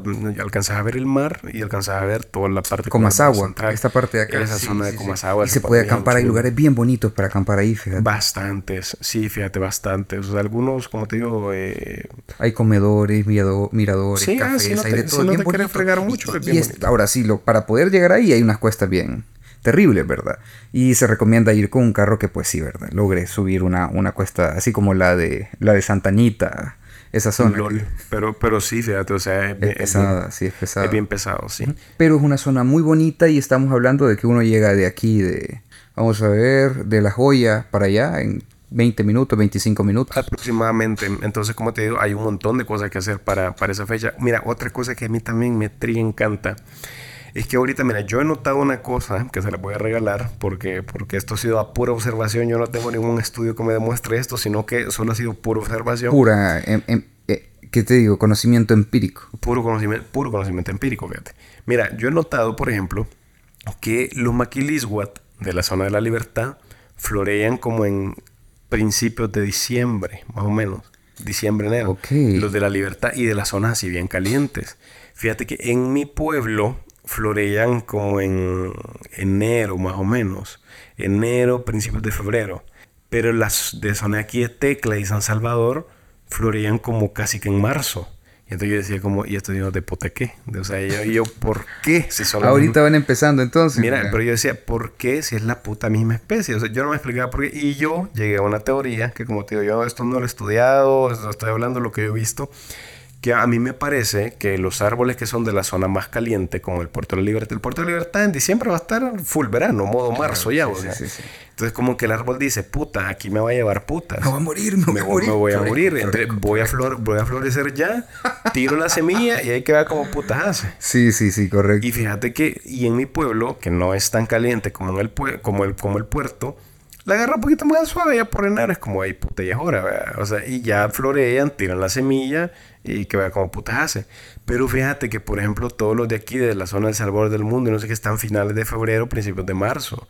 Entonces, estos majes, como es un clima más fresco que al menos en esa parte de Chalate, la agarran más al suave, pues como que ah, febrero todavía falta, todavía tengo agua, eh, la, la, agarran al suave. La agarran súper al suave. Entonces, eso es lo que he notado yo con los árboles, que mientras la tierra es más caliente, florean antes, fíjate. El corte blanco todavía no abre. El corte blanco también anda como tipo en enero más o menos, fíjate. Pero los árboles de zona más caliente que comienzan a florear antes. Y fíjate que también me hace mucho sentido que ahorita comienzan a salir un montón de flores amarillas. Hay una que se llama jalacate, que es anaranjadita, bien bonita. Las campanillas están saliendo para esa fecha también. Este, otros que son como girasolitos, pero tiene sentido. Las herberas, decís, ¿no? Parecidas a las herberas. El jalacate bien parecido a la herbera. Entonces, eh, esta, esta tiene sentido porque las plantas han de decir, puta, yo soy una planta chiquita, o sea, solo puedo sustraer el agua de aquí de encimita, entonces florezco y me muero. Sí. florezco y me muero y ya estuvo. Sí, sí, sí. En cambio, en, cambio, los, en, cambio los árboles que ellos ya crecieron y que tienen raíces profundas y que agarran agua del subsuelo y toda la paja, los más aguantan más. Pero ahorita es la época de que floreen como las plantas chiquitas y generalmente dan flores amarillas. Las flores rosadas vienen después. El cacahuenance, el maquilisgua, el, el ¿cómo es esta mierda? El carao. O sea, todas estas flores rosadas vienen después, fíjate. Y ahorita es como la época de las flores amarillas que son de las plantas más chiquitas. Eso tendrá que ver con la temperatura. el alcance del rayo del sol, no sé. Fíjate que en parte, yo me imagino más que todo que es por eso, que porque una planta chiquitita no te va a poder subir desde que hasta mayo del otro año sin una lluvia. Entonces la planta como te dice, bueno, florea y me muero. Es correcto. O sea, así, florea y me muero. Y el palo de maquilisguat como está enraizado, dice como, eh, puedo agarrar agua ahí abajo. Eh, Solo aguantemos. Solo aguantemos, soporten, ajá. O sea, sí, soporten. y la queso. Y la queso. Entonces, eh, eso es otra cosa que yo he notado. Fíjate, mira, yo no tengo esta mierda, o sea, nada comprobado, nada estudiado, sino que como te digo, Así pura solo observación. pura observación. Pero, pero, por ejemplo, ahorita que estamos aprovechando el podcast y le podemos pedir a la gente que nos etiquete, pueden etiquetar a Chalatex, sí, algún biólogo fotografías y, y, todo esto. O sea, no, ahorita que empiecen a ver si de pronto empieza a florecer, que nos manden fotografías para, para irlas compartiendo, porque también creo que es un árbol muy bonito, el, el Tenemos árboles muy preciosos aquí, el, el corte blanco, que es fantástico ver estas fotografías y sería bueno que empezáramos a compartirlas. Fíjate que hasta quisiéramos como un centro de monitoreo, como ahí, puta, miren, aquí ya está floreando en tal zona, puta, aquí todavía no. fíjate. O sea, ese tipo de ondas, o sea, se podrían, se podrían, como te digo, o sea, ver, vea. Pero como te digo, me parece que las plantas, ellas, eh, mira, yo no soy mucho de creer de que los espíritus y cosas así, ¿vea? Pero me parece que ellas sí han logrado entender el ciclo. Y dicen, bueno, entonces ahorita viene, vaya, por ejemplo, el tema de que los árboles acá botan la hoja cuando hace mucho calor, es como que, bueno, hace calor, me ello, o sea, me desnudo. Ah, claro, sí. Entonces creo que es una cosa que deberíamos aprender nosotros. definitivamente es algo que deberíamos de empezar a valorar. deberíamos de empezar a... Y fíjate hace calor, eh, llegar en centro al trabajo sería... Fuera de paz, o sea, es algo que la naturaleza te lo está diciendo. Sí, hay que, hay que aprender, hay que conectarnos con la Pachamama, viejo. realmente sí, y fíjate, esto no implica que nos vamos a solear todo el día tampoco, pero la, vida te está dando señales, entonces hay que aprender a, a identificarlas. sí, mira, en verano deberían de dar más teletrabajo, fíjate, deberían de empezar a decir, mire, estamos en verano, eh, ¿para qué vamos a sufrir tanto tráfico? Muchas cosas que se hacen aquí se pueden hacer en la casa, escalonemos las horas de entrada, lo que sea, para sobrevivir el, calor. Sí, fíjate. Si, si el próximo año va a ser igual que este, va a ser trágico. Oh, eh, mira, como dice creo que un meme lo vi, que este fue el verano más fresco del resto de tu vida. sí, mira, cada año, eso, cada año va a ir siendo peor y peor y peor, ¿verdad? Pero como te digo, creo que es parte de lo que hay que hacer, como entender este ciclo, de entender de cuándo viene el viento, de cuándo viene la lluvia, de cuándo las plantas eh, se van a desnudar, de qué partes que sale el sol y que te va a pegar más fuerte en tu casa, o sea, porque hasta eso afecta, o sea, hasta el diseño de tu casa debería estar enfocado en cómo todo el entorno. Sí, mira, y la verdad es que no, tengamos, no tenemos una arquitectura basada en eso realmente. No, sí. no está así, no. Sí, totalmente. Entonces, como te digo, yo creo que eso es parte de... fíjate que en náhuatl hay una palabra que a mí me encanta, pero que me encula. Eh, como te digo, el náhuatl hay un... Como ya hemos hablado en otros capítulos y que posterior, en posteriores clases vamos a ver, hay, una, hay un eh, sufijo que es yu. El yu al final de la palabra significa que es parte indispensable de. Entonces, eh, por ejemplo, la palabra cara termina en ishkalyu, se dice. No ishkalyu sería mi cara.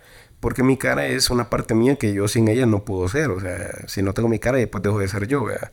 O por ejemplo, la palabra ihiyu, que significa voz. O sea, mi voz es mi voz y es totalmente inalienable a mí. No se me puede quitar y yo dejo de ser yo si me quitan mi voz. Ihiyu, correcto. Entonces, esa parte yu significa... Eh, pertenece a y que pertenece no se puede vincular. Entonces, inherente podría es ser. Es inherente a. Entonces, fíjate que hay una palabra que me trincula, que sería como el equivalente a decir mi país. Que de hecho en TikTok yo tengo una, un, capítulo, unos capítulos que llaman así, Nutalyu, que tal significa tierra. O sea, pero en náhuatl se dice así, Nutalyu, es como mi tierra, pero que es parte de mí, de mi identidad, que no se me puede separar. Nutalyu. Nutalyu. Entonces. Bonita palabra. Es súper hermosa. Entonces, esta palabra, como te digo, yo, yo tenía como este capítulo de Nutalyu y, de, explicaba como algunas partes de aquí del país, pero como el desenfoque de, de, cómo es que eso es parte nuestra y de nuestra identidad y que también es inalienable. Entonces, eh, ¿por qué te estoy diciendo todo esto? No me acuerdo por qué te estoy diciendo todo esto.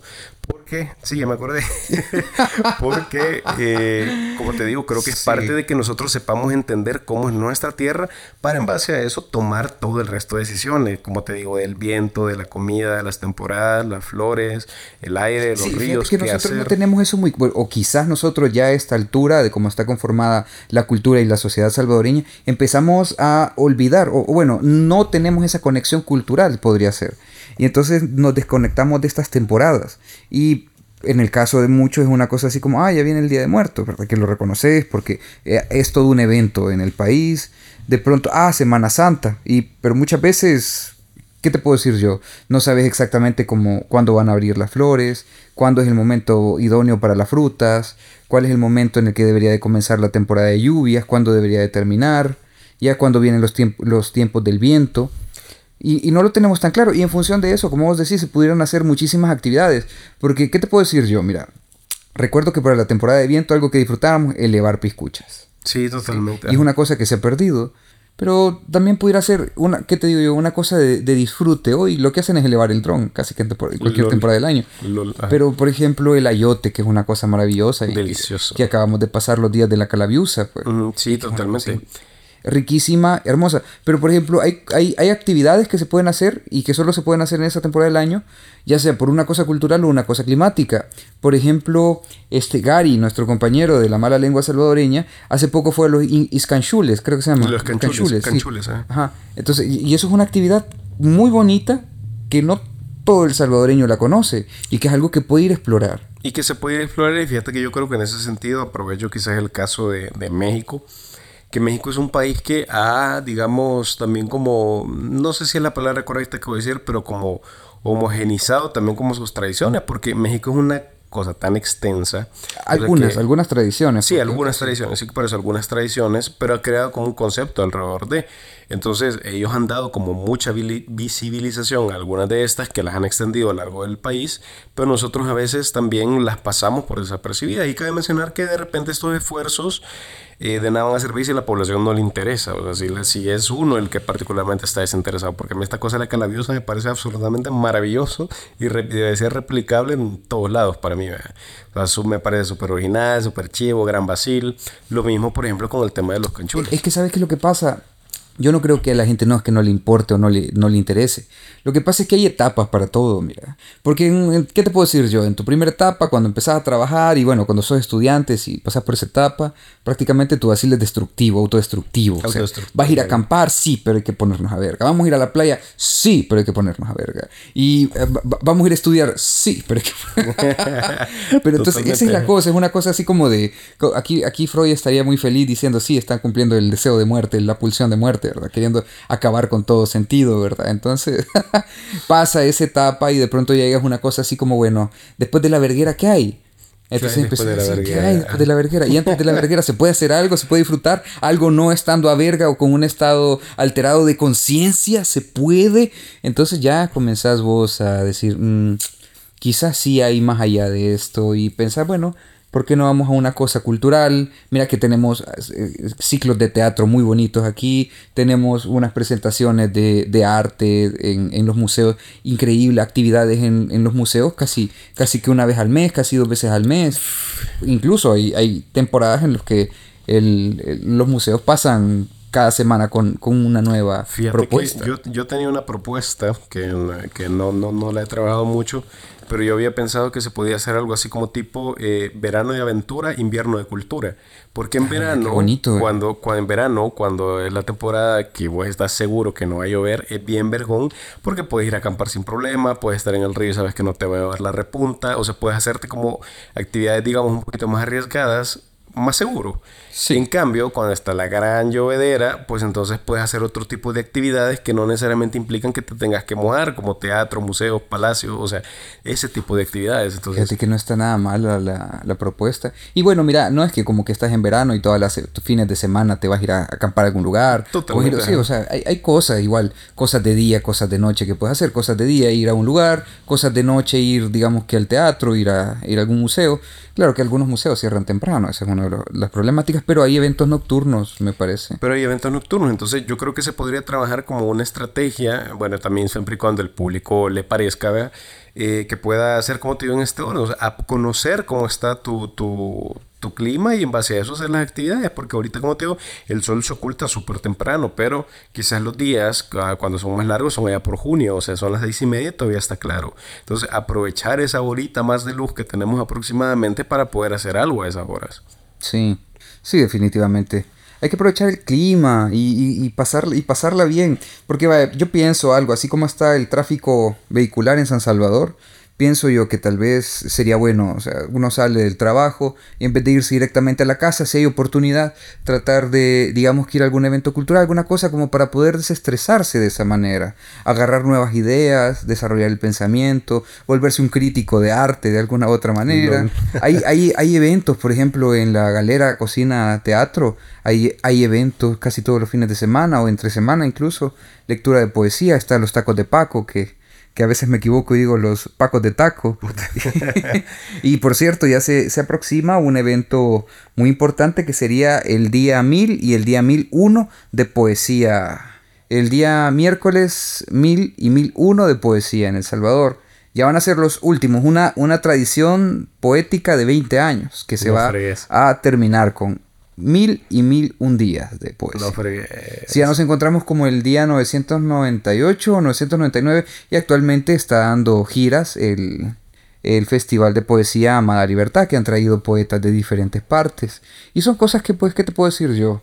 Sería bueno que, que, todos conociéramos, pero parte de este, de este proyecto es dar a conocer este tipo de actividades. Sí, totalmente. Invitarlos a todos también para que a través de los comentarios nos puedan hacer llegar propuestas que puedan seguirse visibilizando. Porque como te digo, de nada va a servir si de repente no se hace los esfuerzos para publicitar todo este, o sea, no, no, va a tener el mismo alcance. Entonces, eso es como lo que te digo, que se pueden hacer tantas cosas. Entonces, ya sabiendo, por ejemplo, que, que el clima es así, o sea, por ejemplo, mira, aquí el tema de las bodas. O sea, vos sabés que ahorita se viene como puro de vergue, pura boda, porque comienza la época bonita en la que no llueve. O sea, ya por casarse por agosto de ser un gran huevo. Gente, inviten, por favor. Fíjense que el, el amor no está triunfando en la vida de mis amigos y y yo voy, ya tengo años de no ir a una boda, así que... Valga el comercial. sí, por favor, yo siento que el amor no va a triunfar en la mía tan pronto. Podemos servir de, de, narradores. Sí, correcto. Ahí vienen los... Ahí viene el marido, se ve preocupado, pero paso firme. Totalmente. Entonces, eh, como te digo, ahorita se da como mucho ese, ese tema de, de las festividades religiosas e incluso de vergues bien grandes como el Carnaval de San Miguel, que también se viene por esos días. De Choto, papá. De Choto. Entonces, eh, es lo que te digo, o sea, hay que saber entender cómo es que funciona todo ese tipo de bueno, cómo funciona toda la Tierra en El Salvador, sí, estos ciclos climáticos que hay en El Salvador. Pero mira qué bonito realmente, fíjate. Creo yo que es una gran oportunidad el clima frente a las actividades que uno puede hacer, las cosas que puede disfrutar. Y también un calendario cultural que, que pudiéramos disfrutar sería genial, fíjate. Un, ¿Qué te puedo decir yo? Eh, tenemos esta temporada que a, todo el mundo le gusta. Esta temporada que los últimos días de, octubre, el día de los finados, y pues que es como una, una fiesta retrospectiva. Porque de alguna u otra manera, sí pasa Halloween ahí en alguna fiesta perreando como el señor de la noche, pero... Pero después ya viene el día de, de los finados y empieza como un proceso de reflexión. Es un ciclo muy, muy interesante al final. Bueno, y hablando de eso, ¿fuiste a enflorar?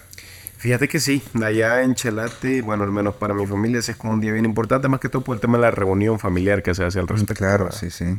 Fíjate que una cosa que también he visto que esa, esa tradición varía a lo largo de, del país, porque por ejemplo, como mencionaste, en la zona de Nahuizalco, tienen ese tema de los canchules, ¿verdad? Que es como una tradición, por así decirte, lo que hacen altares, más enfocada, digamos, en el reencuentro con los con los muertos. Y en otros lados es, por así decírtelo, como un poco más religiosa y hacen como son manifestaciones de, de culto de, de, diferente índole. Pero fíjate que hay un tema que me llama bastante la atención, que es el sincretismo que está detrás del Día de Muertos, ¿verdad? Porque creo que en alguno de los podcasts habíamos hablado que el Día de la Cruz, que es cuando se da el inicio del invierno, venía siendo como un sincretismo de la tradición, de del árbol de giote, que cambia de piel, etcétera, que lo dejamos ahí en uno en, en, el otro podcast que, que, ya se grabó. Pero es bueno, el año son 12 meses, eh, son 6 meses de lluvia, 6 meses de época seca. Y si nosotros contamos mayo, junio, julio, agosto, septiembre, octubre, eso de principios de noviembre que se cumple, se cierran los 6 meses. Por eso es que también el Día de Muertos es una festividad este, católica, te voy a decir, que ya venía de antes, según entiendo, pero que también coincide con este cambio de estación, vea, con todos estos cambios que el viento viene a traer, de que ya comienza la época seca.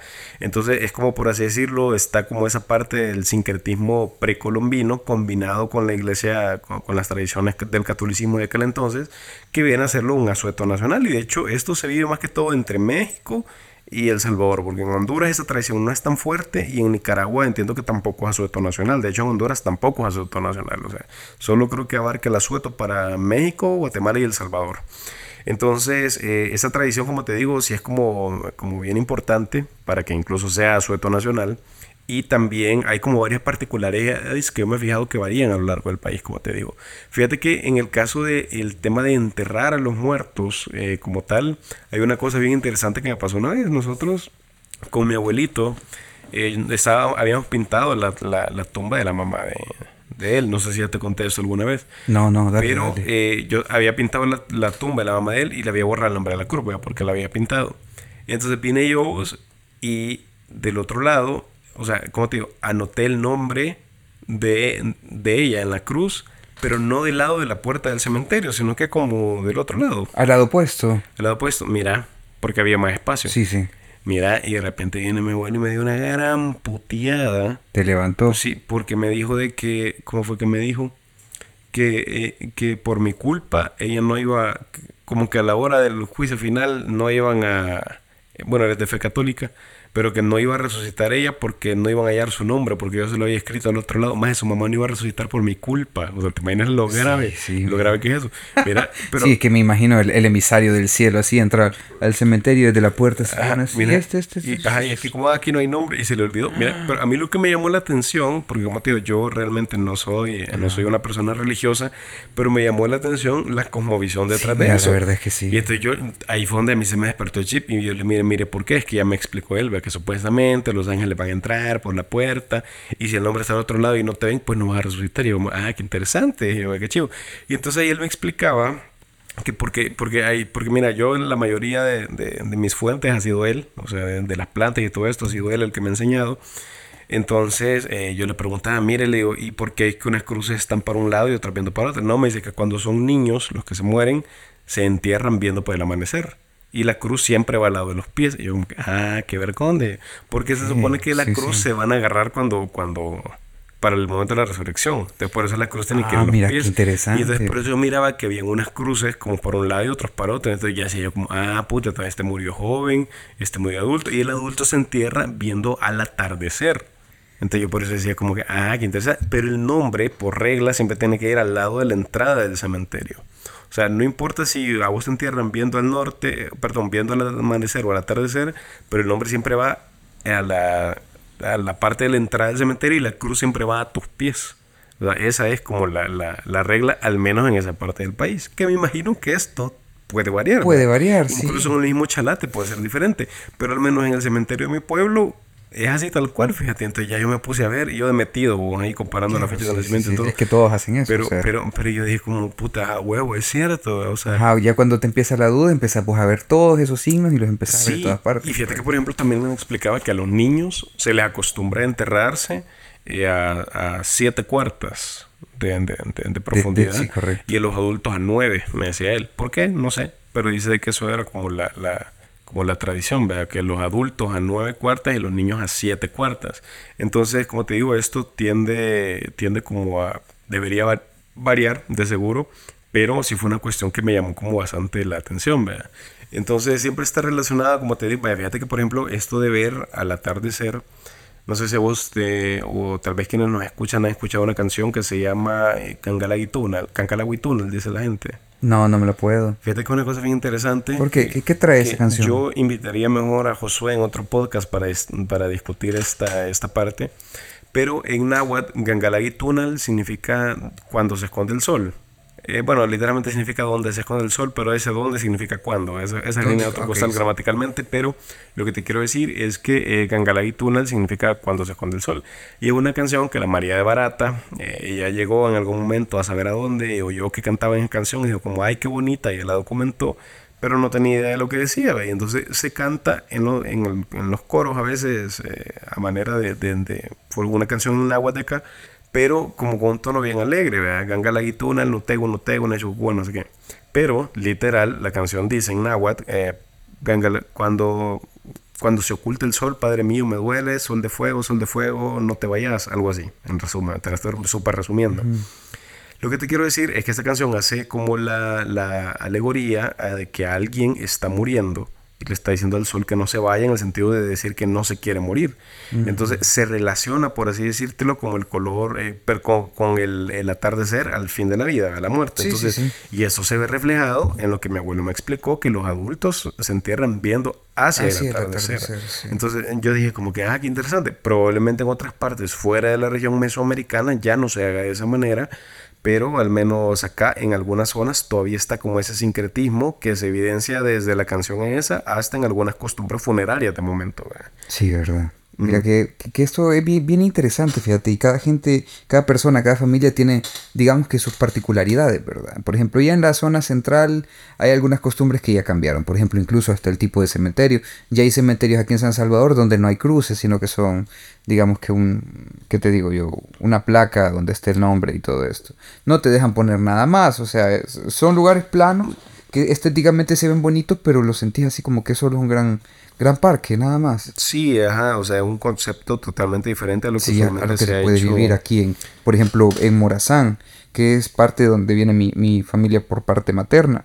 Y ahí, increíble, o sea, está todo amontonado, hay pequeños espacios para poder caminar, pero la gente el día de muerto llega a, hacer- a- llega a asar carne, de- enflora todo el lugar, se ponen ebrios, o sea, es una cosa bien folclórica, de hecho. Sí, totalmente, totalmente diferente. Entonces, eh, creo que también hay, como te digo, cierto sincretismo en todo esto, en la transición del clima, del Día de Muerte, y que unamos una tradición católica con una precolombina y algo que se mantiene vigente todavía ahora la fecha, tanto en el tema de, de, como te otras culturas de países vecinos como aquí en, en El Salvador.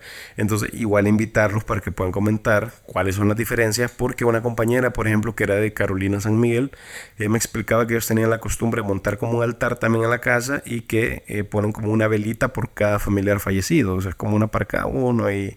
y hacen como otras prácticas. y fíjate que eso, eso de, de hacer, digamos que un, una memoria de, en el pueblo, lo que se hace en los canchules, por ejemplo, también se hacía en, me parece que en estas regiones de Santo Domingo de Guzmán, por esta zona, donde se, se utilizaban las flores, así como, como se hace en México.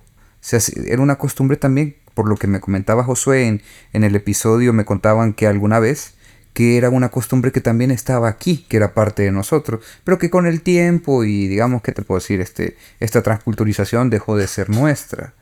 Tuvimos esa visión más de, ¿qué, qué, puedo decir yo? Una, una costumbre o una visión más estadounidense o europea de, de, cómo es un, un cementerio. Sí, la, la, la, verdad que sí. Y de hecho también con ese tema de los cementerios hay algunos que son como súper interesantes. El de los ilustres, por ejemplo. Fíjate que yo no he ido. Nunca has ido. Mira, viejo, es todo un viaje. Vas a encontrar, mira, de todo tipo de esculturas. Vas a encontrar hasta, puedo decir yo, uno que tiene forma de, de, de sitio arqueológico. Está el de la, el de la embajada italiana. Bueno, el de la sociedad italiana aquí en El Salvador, que, que es Rómulo y Remo la, la representación. Fíjate que a mí quizás uno de los cementerios que también me gusta bastante es el de San Miguel, el de la el ah, cementerio general de San Miguel. Mira, tiene unas esculturas en mármol y yo no sé, bueno, la gente, la, la aristocracia migueleña de aquel entonces tenía una fascinación como por escribir como una mini biografía de, de, de, la gente, fíjate. Entonces, a veces vos te das cuenta como de, ah, le, te ponen aquí a mi amada esposa que de 28 años falleció de parto, no sé qué, y me dejó solo con tres hijos. Mira, una cosa súper triste, súper triste. O sea, ahí en el cementerio general de San Miguel, que está, digo, a media ciudad, abierto al público, y con unas esculturas de mármol, pero puevo, súper impresionante. Y también tiene como unos nichos, te voy a decir, este, que, que, que son o sea, bien interesante, o sea, es un lugar, como te digo, bien solemne, pero al mismo tiempo también bien curioso. Entonces, de repente, hasta pudiéramos hablar casi como un podcast entero de todo lo que constituye la que sería muy bueno hacer esa, digamos que esos viajes y, y conocerlo. Aquí el de los ilustres es una cosa increíble. Vas a encontrar siempre de diferentes épocas. Y también vas a encontrar algo bien curioso de diferentes clases sociales. Vas a encontrar, por ejemplo, expresidentes, vas a encontrar poetas, vas a encontrar personajes históricos de la guerra.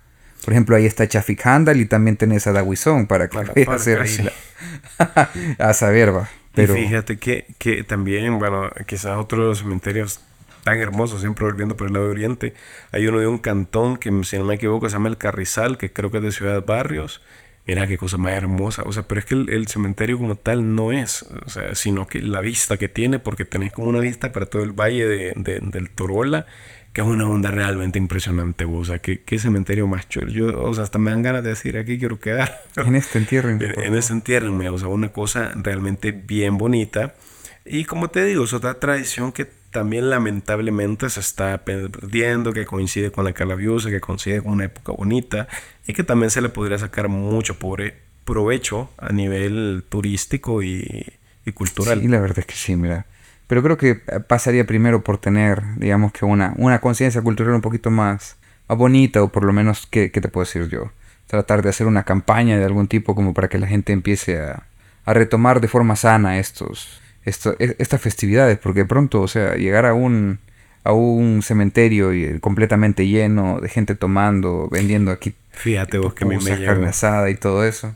Yo esos días que te digo que fui al, al pueblo, había un, cher, un, o sea, un bicho, o sea, yo, o sea, como te digo, no, no lo conocí, pero murió bien joven, como de sus 20 y algo quizás. Y verás que me llegó vos que los cheros habían llevado una cerveza de marca popular muy famosa que podría patrocinar. Que podría patrocinarnos. Y habían puesto reggaetón, o sea, ahí con él, y estaban todos chupando, y yo como que, ah, qué bonito. Pero me pareció también como otra cosa bien curiosa de, de, ese hecho. Ya, había escuchado incluso que la gente llega a echarse un su cigarro con, con, digamos que la tumba de un ser muy querido, pone ahí la cerveza. Pero también, eh, no estoy diciendo que no se haga, pero también hay que tener claro de que, pues sí, ¿verdad? Puede ser, digamos que un punto de conflicto. Pudiera llegar a ser, puede llegar a ser, pero considerando, como te digo, lo, lo, lo basta que pueden hacer todas estas manifestaciones, eh, es bien interesante, o sea, de, ir monitoreando cómo se va desarrollando, o sea, pero a manera también de que, de que no se pierdan y que se salga tampoco al guacal. En la cultura de la muerte, creo que en uno de los dos episodios, eh, los compañeros que nos nos estaban este, compartiendo sus experiencias de algunas visitas que habían hecho a algunos cementerios, hablaban precisamente de eso, fíjate, también hablaban sobre la posición en la que enterraban a, los, a, los adultos y a los niños, también hablaban de que el primer día, el primero de, de noviembre, es el primer día de los finados, que es para los niños. El segundo, el que, el que, el que sí es asueto, es el, el día, digamos que todos, eh, que, al que todos vamos a enflorar, pero es para para ya adultos. Eso es una de las cosas que nos compartieron en ese episodio, que también es parte de una, una visión cultural diferente. Sí, bien interesante. Y como te dije ahí, pues las vísperas de Navidad que ya se vienen. Ya se vienen. ¿Qué hacen en tu casa, Rubén? Mira, para serte franco son los panes con pollo. O sea, esa es la comida que se ha hecho desde que yo me acuerdo y hasta que el último de mis familiares se extinga, de seguro se va a hacer. En esta casa se come pata de chancho, Rubén. Aquí, pata de chancho. Pata de chancho hasta que el último de mi familia se extinga. Pero fíjate que es bien, es bien interesante porque, bueno, hay mucha gente que, por ejemplo, hace tamales, vea, o sea, este tema. Ah, sí, es cierto. El tema de los tamales también es como, como bien común. Fíjate que, por ejemplo, en Costa Rica lo que me comentaban era que allá tamales se hacen solo en diciembre. O sea, no es como aquí que nosotros tenemos tamales todo el año, allá los hacen ellos solo en diciembre. Y en mi casa, por ejemplo, los panes. Qué doloroso eso. Fíjate que a mí no me gustan los tamales. ¿Qué te pasa, Rubén? No, por Fíjate que yo tengo un brother, un brother, él es ingeniero electricista. Yo siempre le digo, mira, viejo, yo sé que esto de ingeniero electricista es un hobby. Lo tuyo es ser tamalero, viejo. Ah, porque ese, loco increíble, me hace unos tamales. Qué delicia, mira. pero es que es increíble. Mira, pero, pero ¿cómo te digo? No es un tamal convencional. Es un tamal que te digo, que la masa es. No, no sé cómo explicártela, pero es es riquísima, es, es suave, es... Y, cuando llegas al pollo, la carne, no sé. Incluso hace de diferentes cosas. Por ejemplo, hizo tamales de conejo. Tamales de conejo. Sí, qué rico, riquísimo, viejo. Qué loco. Sí, no, Y, sí, yo sé, el, loco en algún momento va a, va a volcarse a ser tamalero. Pero por el momento no. Está en ese su disfraz de ingeniero. Pero fíjate que como te digo, este, bueno, amigo personalmente, bueno, sí hay tamales que me gustan, pero no sale de mí que me vaya a comer un tamal.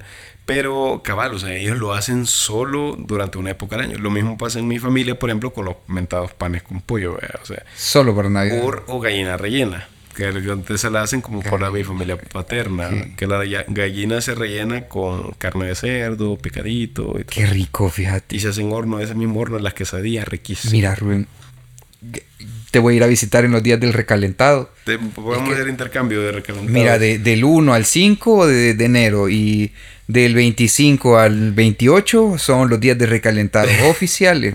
oficiales de los 29 y 30, comes Comer normal. Sí, comes normal, pero es que recalentado tiene una cosa, no sé, fíjate. Aquí en la casa uno iba a cabal el 25 de diciembre, cuando todo el mundo estaba dormido, a abrir el, la, pata de cerdo y su, su, pedacillo antes de que mi mamá nos descubriera. No, mira, en Chalate, o sea, es pelear el pan, o sea, porque el pan es peleado. Escasea en, en, esas fechas. Totalmente, mira, es que ahí los panaderos son, o sea, son peleados, o sea, y hay mara que, mira, yo me acuerdo no una mi tía que... O sea, lo difícil no es encontrar el pollo, el, no, el, cerdo, no, o sea, ahí, ahí, es el pan el problema. El pan, Porque fíjate que una, vez me acuerdo una mi tía que el panadero la, la dejó valiendo ver. No, joder. Ahí tenía mi tía a medianoche haciendo arroz para acompañar el pollo. No, porque... Qué trágico eso, yo.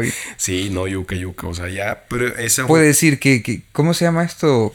Un plato keto para, para Navidad. Básicamente, y fíjate que, bueno, es lo que yo usualmente he visto allá, la gallina rellena, tamales y los panes con pollo, o sea, mm, rara vez he visto que alguien se salga de eso.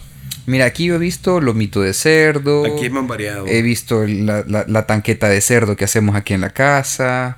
Vamos a ver, hay gente a la que no le gusta el cerdo, pero bueno, aquí creo que hacen pavo. O sea, pavo a mí, la verdad es que no mucho. Bueno, mira, también viene ahorita en, en, diciembre, me parece, para el canon católico, viene esta fiesta de la Basílica de Guadalupe, que, que prácticamente hasta acampan ahí en, en esa fecha, hacen como una especie de, de serenata a la Virgen, una cosa así, igualmente una cosa folclórica. Mira, unas que, que, ¿qué te puedo decir? Yo soy tal vez no practicante de religión, pero sí de, de fiestas. Como debe de paja. No, pero fíjate que allá en, en Chalati una cosa que me llama la atención. Ajá. Que eh, me explicaba Josué, bueno, no sabe cualquier cosa, disclaimer, toda esta responsabilidad que Josué, porque él, él, fue el que me contó, alguien que nos ha acompañado a otros podcasts ya, que fíjate que para, para diciembre Chalate pura fiesta en todos lados. Pues.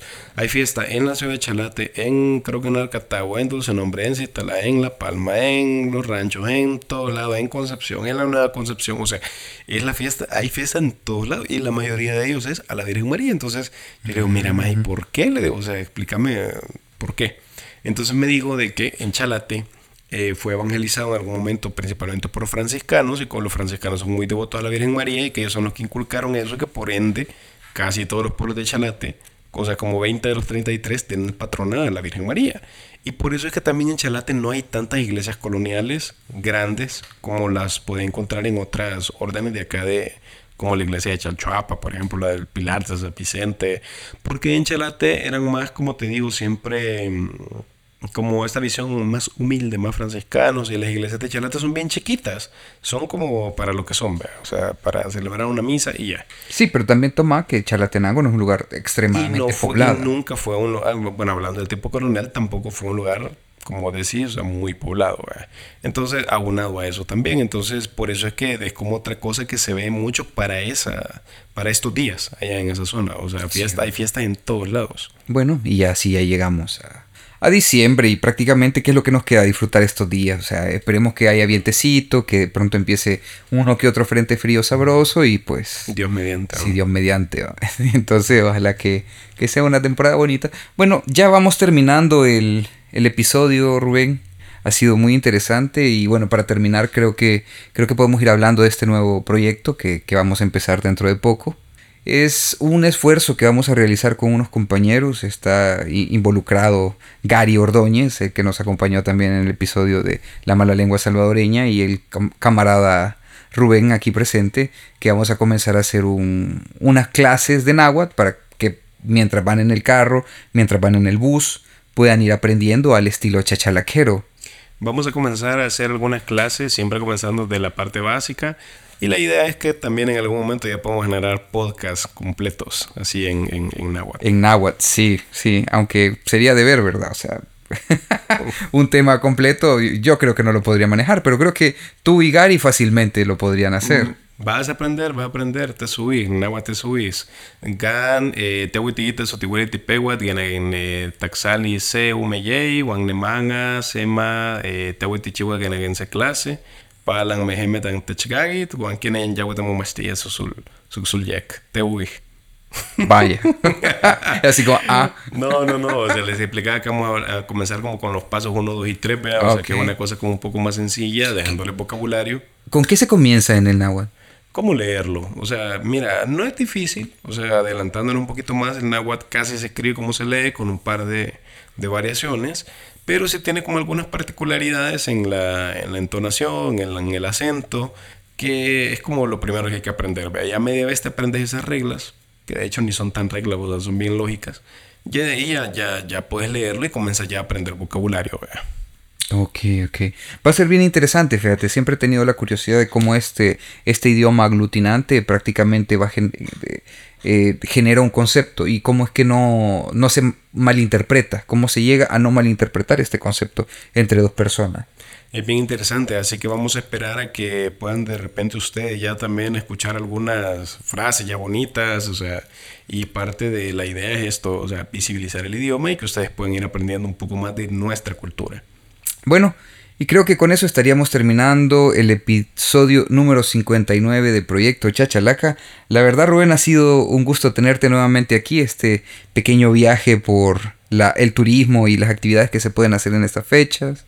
Y pues ya saben, si quieren algo bonito y relajado es ir a las playas, pero si no quieren encontrarse piedras pueden ir a las de Oriente o a las de, de Occidente. Y si quieren no llenarse de garrapata ya saben también a qué lugares no ir. Es correcto.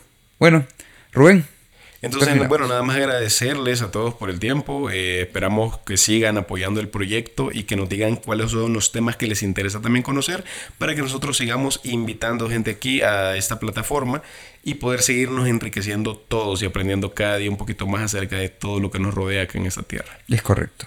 Y con eso terminamos. Nos escuchamos pronto, cuídense y disfruten estas fechas.